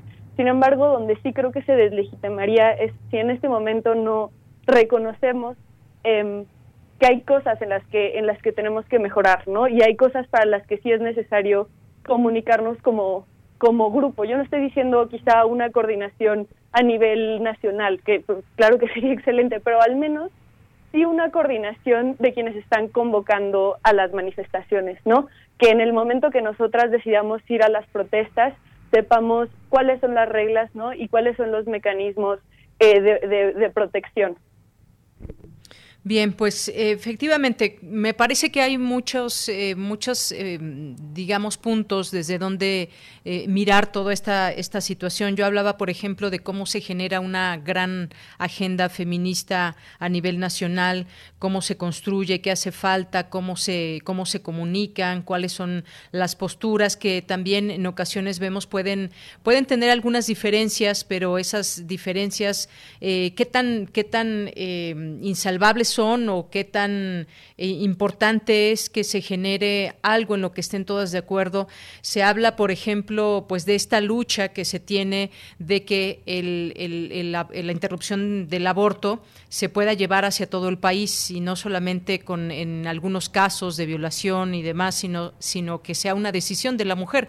Y además es una una eh, propuesta, digamos, un tanto difícil, lo, lo, pongo de esta, de esta forma, por también tantos grupos que hay eh, en torno al tema y que no están de acuerdo y que lo prohíben y que hacen también a final de cuentas una, una sumatoria, pero que a final de cuentas pues no quieren dar ese derecho a las mujeres. Es decir, la, la discusión de cómo lograrlo pues tendría también que cohesionarse desde, desde los distintos feminismos que hay. ¿Cómo ves tú este, este gran tema? Sí, pues ha habido un movimiento muy grande mm, básicamente hacia el tema de en contra de los feminicidios, ¿no? Yo no creo que haya una persona en este país que, que no quiera que se terminen, bueno, o sea, que, que se entienda feminista y que no quiera que se terminen los feminicidios. O sea, creo que en esa agenda sí coincidimos todas. Sin embargo, claro que hay compañeras que eh, no, eh, obviamente están en contra de los feminicidios, pero no coinciden con la interrupción legal de, del embarazo, ¿no? Y en ese caso, eh, pues es una discusión que hemos tenido mucho nosotras. ¿Puede alguien que está en contra del aborto ser feminista?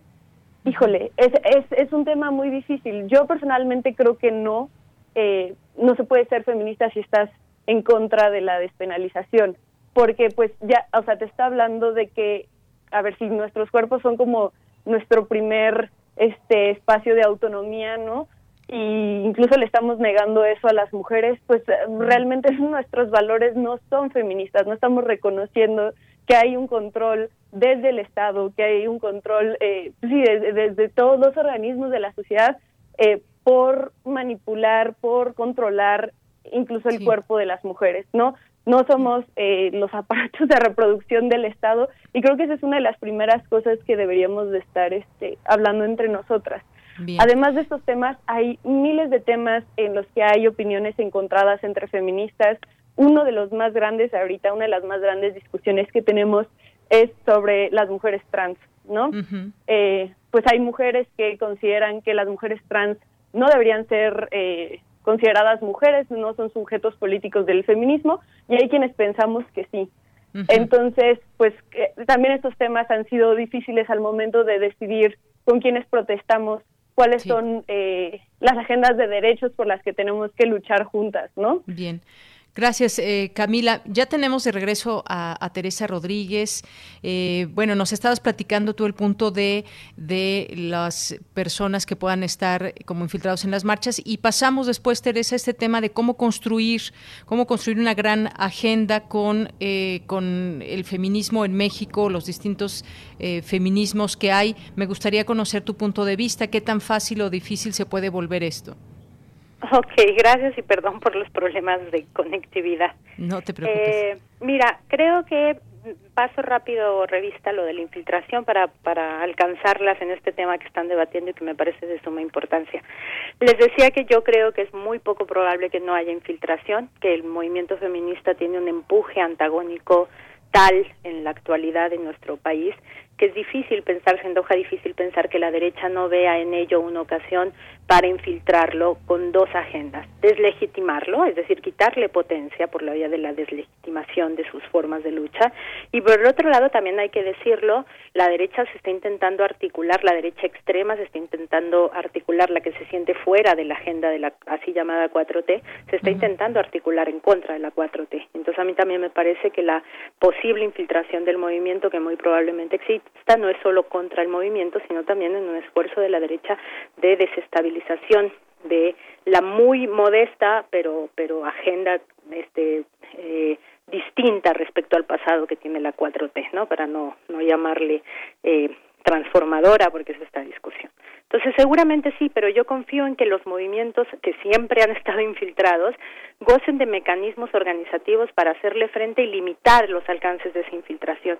Y tal cual, pues en la medida en que fortalezcamos nuestros espacios deliberativos y organizativos, me parece que podremos hacer frente a ese fenómeno que es muy poco probable que no exista, pero que no debemos fijarnos demasiado porque eso este vicia la discusión política, ¿no? Si nosotros a cada desacuerdo eh, nos salimos por la tangente y decimos, ah, es que tú eres una infiltrada, pues entonces no estamos llegando a la consolidación de espacios organizativos. Me parece que a la infiltración hay que aislarla en los hechos y no no tenerle demasiado miedo y que más bien hay que poner el acento en algo que bien Camila dice ha costado mucho trabajo, que es la consolidación de espacios deliberativos en, en, el movimiento, ¿no? Pasando al otro tema, me parece que es bien interesante la discusión y que, tenemos que tener mucho cuidado en decir la agenda del feminismo cruza con otras agendas, sí, por supuesto. ¿Es posible cruzar agenda con gente que nos quede más a la derecha en el sentido de que, por ejemplo, lucharía con nosotros contra la violencia de género, pero no lucharía contra el, con nosotros con el aborto. Eh, sí, o sea, si llegan, que lleguen, pero no es feminismo. Yo creo que uno de los grandes problemas es el riesgo de edulcorar demasiado al feminismo, intentándolo hacer demasiado amplio y ahí se nos edulcora y pierde politicidad y pierde antagonismo por la vía de confundirnos con quienes no luchan por todos los derechos de la mujer sino solo por algunos no eh, pero también por la vía por ejemplo de una liberalización demasiado eh, como muy eh, hacia la derecha del feminismo, por ejemplo, quitándole contenido de clase, quitándole contenido de racialización. A mí me parece que tenemos que esforzarnos por hacer que nuestra capacidad de articulación con otras fuerzas no nos edulcore y no nos despolitice y no nos haga perder capacidad antagónica, ¿no? Muy bien. Bueno, pues yo les quiero agradecer a ambas el haber estado aquí de nueva cuenta. Me parece que otra vez se nos hizo corto el tiempo. Sin embargo, bueno, pues eh, es un tema también muy amplio que en su momento pues seguiremos platicando para ver cómo se va conformando esta esta agenda y cómo se va discutiendo en los distintos espacios y desde los distintos feminismos. Teresa, Camila, muchas gracias a ambas por estar con nosotros. No, muchísimas gracias. Y Ay, muchas gracias a ustedes también y disculpen por las interrupciones constantes. Bueno, pues sí, a veces sucede con la, con la comunicación. Muchas gracias, Teresa Rodríguez de la Vega, socióloga y profesora en el Centro de Estudios Sociológicos de la Facultad de Ciencias Políticas y Sociales de la UNAM. Gracias, Teresa. Gracias, Deyanira. Hasta luego, Camila. Hasta luego y gracias Camila Martínez, activista y estudiante de la Facultad de Ciencias Políticas y Sociales de la UNAM. Buenas tardes, Muchísimas Camila. gracias a las dos. Hasta luego. Continuamos.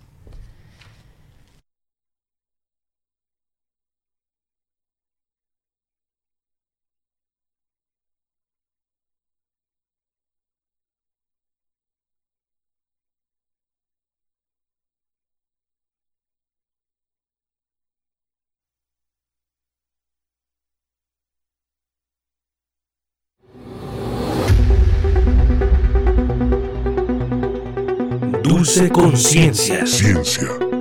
En Prisma. Bien, pues ya estamos en la sección de Dulce Conciencia. Esta ocasión Dulce García no nos va a poder acompañar, pero nos está escuchando. Le mandamos un, un saludo, un abrazo y bueno, pues aquí estará el próximo miércoles con todos ustedes porque pues hoy vamos a platicarles en esta su sección de la Semana Mundial del Espacio de Actividades en Universum. Es eh, la Semana Mundial del Espacio, una celebración internacional de ciencia y tecnología espacial coordinada por Naciones Unidas con el apoyo de la Asociación de la Semana Mundial del Espacio donde a través de eventos de divulgación y educación se unen agencias espaciales, compañías aeroespaciales, escuelas, planetarios, museos y clubes de astronomía en todo el mundo. Así que, bueno, pues vamos a tenerles en este día esta información, pero antes, y como ya es costumbre en esta sección de Dulce Conciencia, vámonos con la siguiente cápsula.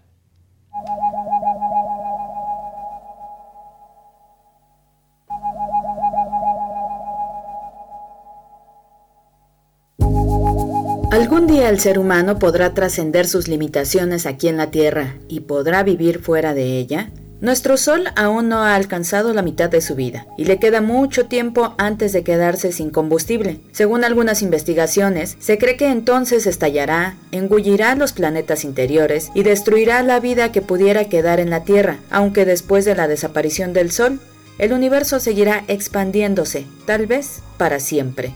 Pero más allá de las preguntas y teorías que parecen de ciencia ficción, lo cierto es que el espacio ya forma parte de la vida cotidiana de los seres humanos. Un ejemplo es el desarrollo digital, que ha logrado que haya comunicación de un extremo al otro del planeta.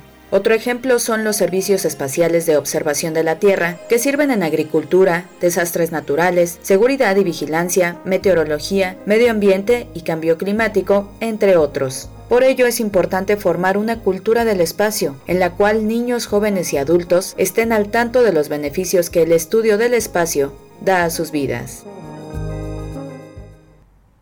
Bien, y para seguir hablando de este tema, pues ya tenemos en la línea telefónica a Eduardo Piña, que es jefe del Departamento de Curaduría Educativa de Universum y responsable del planetario José de Lerrán de Universum. ¿Qué tal, doctor Eduardo? Muy buenas tardes, bienvenido. Hola, buenas tardes, muchas gracias por la invitación. Pues quisiéramos platicar con usted, Eduardo, sobre esta Semana Mundial del Espacio y las actividades que hay en Universum y que vamos siguiendo también por esta vía virtual. Cuéntenos, por favor.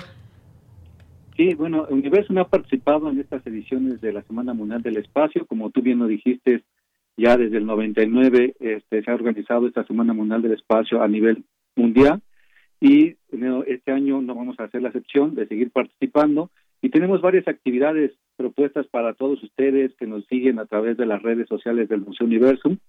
Sí, por ejemplo, vamos a iniciar el jueves 8 con la conferencia de apertura, una conferencia virtual con el doctor José Alberto Ramírez Aguilar. Él es ingeniero de la unidad de alta tecnología de la Facultad de Ingeniería de la UNAM y nos va a hablar acerca de qué son los satélites, cuál es la importancia de tener los satélites, eh, cuál es el motivo por los cuales los satélites dejan de, tener su vida útil, cuál es el promedio de esa vida útil. Bueno, muchas preguntas que se ha hecho la, la gente acerca de estos satélites. Por ejemplo, ¿ustedes sabían cuál fue la primera vez que México utilizó el servicio satelital? ¿O para qué lo utilizamos? Y eso se va a responder muy fácilmente porque vamos a platicar con ellos y les puedo adelantar que la primera vez que México utilizó este servicio satelital fue para las Olimpiadas de 1968, poderlas difundir a todo el mundo. Y bueno, de ahí comenzamos con la era satelital en México. Y otro icono muy importante que todos han de recordar en el 85 es que cuando el Morelos 2 sube al espacio, sube con nuestro primer astronauta mexicano, el doctor Merivela. Bueno, esto es parte de la industria satelital, esto es parte de lo que van a este, charlar los, conferencistas con todos los eh, este, personas que nos, nos visiten en las redes sociales. Y, y después en la tarde vamos a tener una demostración acerca de cómo se están desarrollando los satélites en las escuelas.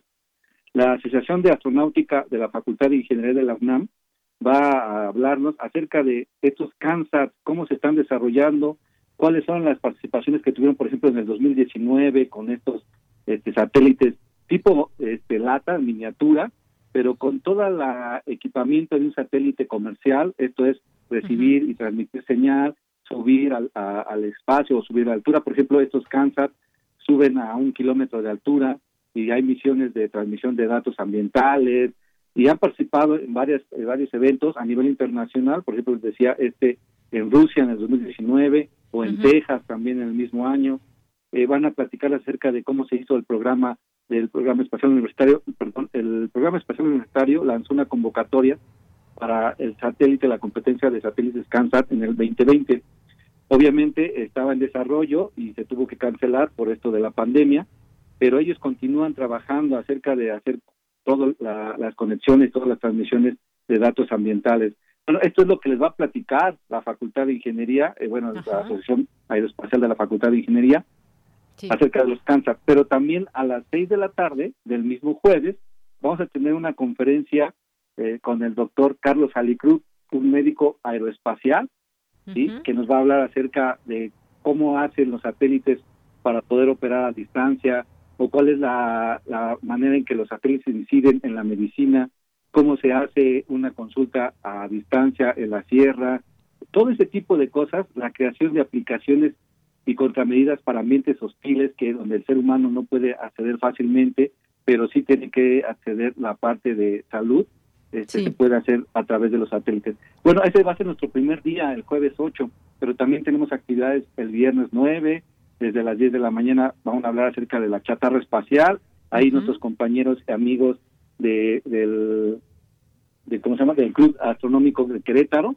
nos van a hablar acerca de la chatarra espacial, ¿sí? Eh, con el ingeniero Juan Martín, pero también vamos a tener talleres, talleres para todos los que nos vean en las redes, va a haber taller, un taller acerca de construir el telescopio espacial Hubble, no sé si saben, pero este año cumple 30 años el telescopio espacial de darle servicio y de hacer todo lo que sabemos acerca de la creación del universo, tener una conservación e imágenes hermosas de objetos de espacio profundo. Y bueno, vamos a construir un telescopio espacial para que todo el mundo lo pueda tener en su casa eso va a ser el 3 a las 3 de la tarde, el viernes. Y el sábado, para finalizar la Semana Mundial, el sábado 10 de octubre, a las 11 vamos a tener un taller para niños. Esto es, los niños van a poder construir con materiales de su casa un satélite artificial y hacerlo volar. ¿Sí? Va, va a estar muy divertido. Ojalá y nos puedan ver en estos talleres que estamos preparando para ustedes.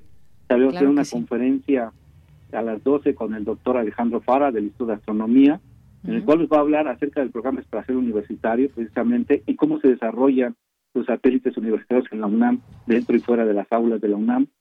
Y finalmente vamos a terminar con una charla de nuestros compañeros del CCH Sur, este, el doctor Alfredo Díaz Azuara y el físico Arturo García Cole, nos van a hablar acerca de qué están haciendo las estaciones meteorológicas eh, en, los SH, en la UNAM. En la UNAM tiene un programa de todas las estaciones meteorológicas conectadas de todos los SH a nivel bachillerato y las prepas, el famoso PEMBU, y ellos nos van a hablar acerca de qué se está haciendo en estas estaciones meteorológicas en el bachillerato y específicamente en el CCH Sur. Muy bien.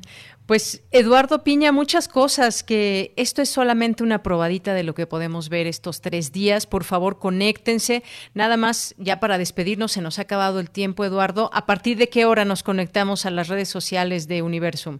A partir de las 12 del día inauguramos con la charla el jueves 8 y durante todo el día vamos a tener actividades y, El, viernes a las 10 de la mañana, a partir de las 10 de la mañana, y el sábado a partir de las 11 de la mañana. Muy bien, pues ahí lo seguimos entonces, ya publicamos también esta información en nuestras redes sociales. Eduardo Piña, muchas gracias, gracias por estar aquí en Prisma RU. No, al contrario, muchas gracias a ustedes por la invitación y esperemos verlos ahí. Claro que sí, muchas gracias, hasta luego. Hasta luego. Muy buenas tardes. Bueno, pues Eduardo Piña aquí en Dulce Conciencia en Prisma RU, jefe del Departamento de Curaduría Educativa de Universum y responsable del Planetario José de Lerrán de Universum. Ya nos vamos, pero antes tenemos la siguiente cita. Tienes una cita con un científico. Para sobrevivir como especie, a la larga debemos viajar hacia las estrellas. Stephen Hawking. Prisma RU. Relatamos al mundo.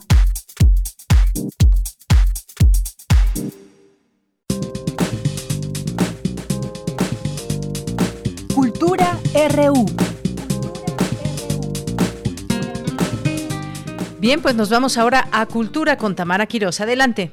Yanira, como siempre es un gusto saludar a la audiencia de Prisma RU. Gracias por acompañarnos a través de Radio UNAM. Hoy queremos compartirles un poco de música para acompañar su tarde. En la línea nos acompaña Fernando Campos. Él es un compositor mexicano, egresado de la Facultad de Música de la UNAM y se ha desempeñado en la composición musical para diversos rubros como el teatro, el cine, la radio y la televisión. Es integrante de Alola Melón Brass Band y actualmente están presentando el sencillo La Espera. Fernando Campos, platícanos cómo surge este proyecto musical. Hola, ¿qué tal, Tamara? Pues muchas gracias. Sí, el proyecto musical surge a partir de una inquietud que teníamos dos integrantes de la banda, el percusionista y yo, de seguir haciendo un poco la música que teníamos en otra banda y bueno pues la idea era seguir con esa dinámica nada más que la queríamos hacer mucho más grande entonces surgió la idea de hacerlo brass en donde ahora pues tenemos tres saxofones, tenemos una trompeta, un trombón, una tuba, un acordeón, una guitarra, batería, entonces eh, fue como se fue concretando una brass band eh, un poco con un tinte, eh, con un invento que yo he compuesto que se llama Gypsy Latin Roman Roll, en donde pues estamos mezclando, pues no es mezcla, yo le digo más una alianza de sonidos mexicanos con sonidos de Europa Oriental, principalmente eh, con una influencia gitana, porque nos gusta esta migración que tienen los gitanos adquiriendo culturas de muchas partes y llevándolas a otros lugares con su sentir. Fernando, hay una fusión de ritmos, de voces, colaboraciones y me gustaría que nos compartieras más de la canción La Espera. Es el primer sencillo del álbum Primer Viaje. Eh, ¿Qué significa esta primera canción y cómo ha sido la colaboración en el video en este producto multimedia? Sí, claro, mira, eh, estamos muy contentos porque, bueno, eh, tenemos nuestro primer CD que es el primer viaje que se llama el disco y en el track número 9 tenemos La Espera. Y bueno, pues esa espera ha sido muy, muy esperada. Por muchas, muchas razones hemos tenido contratiempos y esto nos ha ayudado mucho a entender lo que realmente es esperar, ¿no? Y que es el momento idóneo y eh, nos ha ayudado mucho a madurar y bueno, desde que grabamos tuvimos muchos problemas hasta, hasta hacer el video de, que este es nuestro primer sencillo, que se llama La Espera, que ya lo pueden ver en YouTube, ahí está eh, también en nuestras redes sociales, que nos pueden buscar como Alola Melón Brass Band en Facebook, en Twitter y en, Instagram. Y bueno, pues ahí eh, fue una aventura porque fuimos a Jalapa y eh, nos topamos con unas personas maravillosas que se enrollaron muy bien y que eh, les mando un saludo a Santiago que tienen la cuchara que producciones que fue quien nos hicieron el video. Fue muy muy sinérgico. Y surgió todo esto un poco antes de la pandemia. Y precisamente la pandemia fue la que nos retrasó otra vez nuevamente para lanzar este video.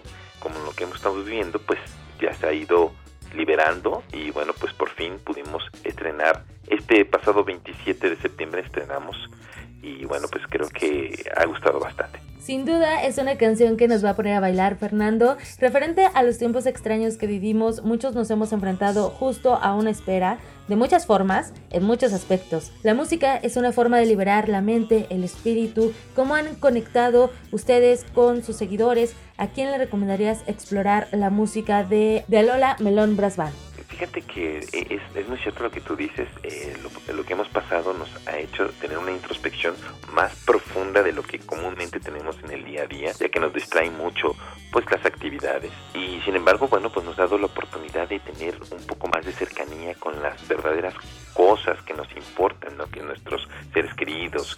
Y bueno, pues nosotros hemos recorrido esa, esa transición también y hemos entendido que esto se debe aprovechar, ¿no? Entender lo que está sucediendo y expresarnos, ¿no? En este caso, la música de la espera que estamos nosotros y como otras tantas que tenemos ha abocado al espíritu, al alma, al movimiento de los pies, ¿no?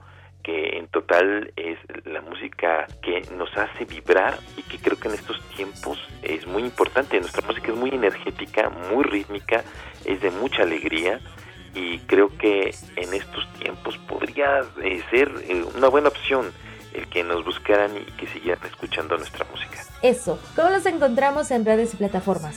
Estamos en, en cualquiera de esas eh, plataformas que, bueno, son muy famosas. O en el YouTube también están ahí, como Alola Melón Brass Band. En Twitter estamos como Alola Melón, igual que en Instagram. Y en Facebook también estamos como Alola Melón Brass Band. Por favor, eh, creo que sería como una banda independiente eh, nos ayuda mucho que nos compartan, que nos den like, que nos comenten. No importa que sea para que, si te gusta o no te gusta, coméntenos por favor, eso nos ayuda mucho. Y, y si la banda de verdad no te cae nada bien, se lo puedes mandar a un enemigo, así que creo que todo eso nos puede ayudar.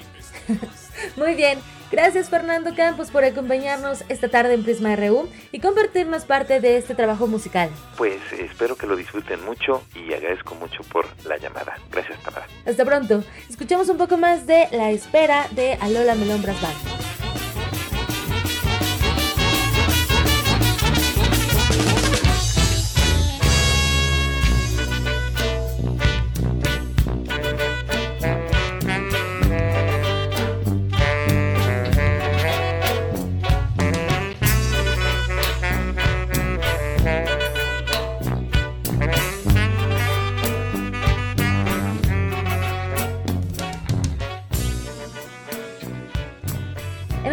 también les comparto que el próximo sábado 10 de octubre se presentará la obra Papi Piernas Largas. El actor Oscar Acosta nos da más detalles de este montaje musical que se basa en un clásico de la literatura. Es una historia que eh, está basada en la novela de Jim Webster. La historia eh, ocurre en 1908 en la Nueva Inglaterra. Es la historia de una huérfana que está en un orfanato desde chiquita, nunca nadie la adoptó, es la más grande del lugar, y de pronto llega un benefactor al, al orfanato. Él decide becar a esta huérfana que se llama Jerusha porque ve que tiene muchas habilidades para la escritura y para crear historias. Entonces le dice que le va a patrocinar la vida y le pone ciertas condiciones. Él le dice que le va a pagar todo, le dice que le tiene que escribir ella una carta al mes para saber cómo van sus estudios. Él nunca le va a contestar y nunca la va a conocer. Entonces, a raíz de ese primer encuentro, de la carta que ella recibe, sucede una historia increíble en la que el benefactor empieza a llamarle la atención cómo es ella, porque cabe recalcar que el benefactor que interpreto yo, que se llama Jarvis Pendleton, pues es una persona solitaria que no hace más que trabajar, también es huérfano. Entonces, es una historia preciosa, es conmovedora, tiene eh, mensajes poderosísimos, está llena de cosas positivas y decidimos pues hacer esta función virtual porque precisamente es nuestra manera de levantar la mano y decirle a la gente que seguimos vivos, que el teatro se sigue haciendo, se seguirá haciendo, que no es que nos vayamos a quedar en una manera virtual, pero por ahora es la manera más responsable y eh, factible para que nosotros sigamos generando empleos y obteniendo nuestros propios empleos también porque pues somos gente que vivimos del arte. Me parece que el streaming es una manera de llegarle a muchísima gente, que esperemos que sean miles que quieran ver esta función de Papi Piernas Largas y mandarles este mensaje positivo y como bien dice mi compañera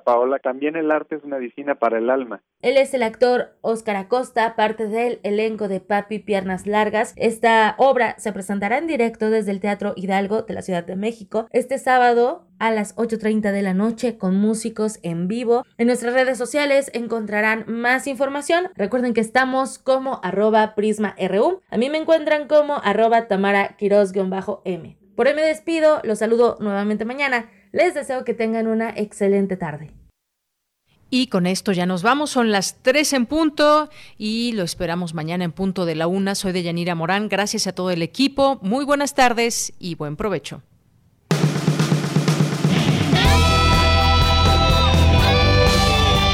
Prisma RU. Relatamos al mundo.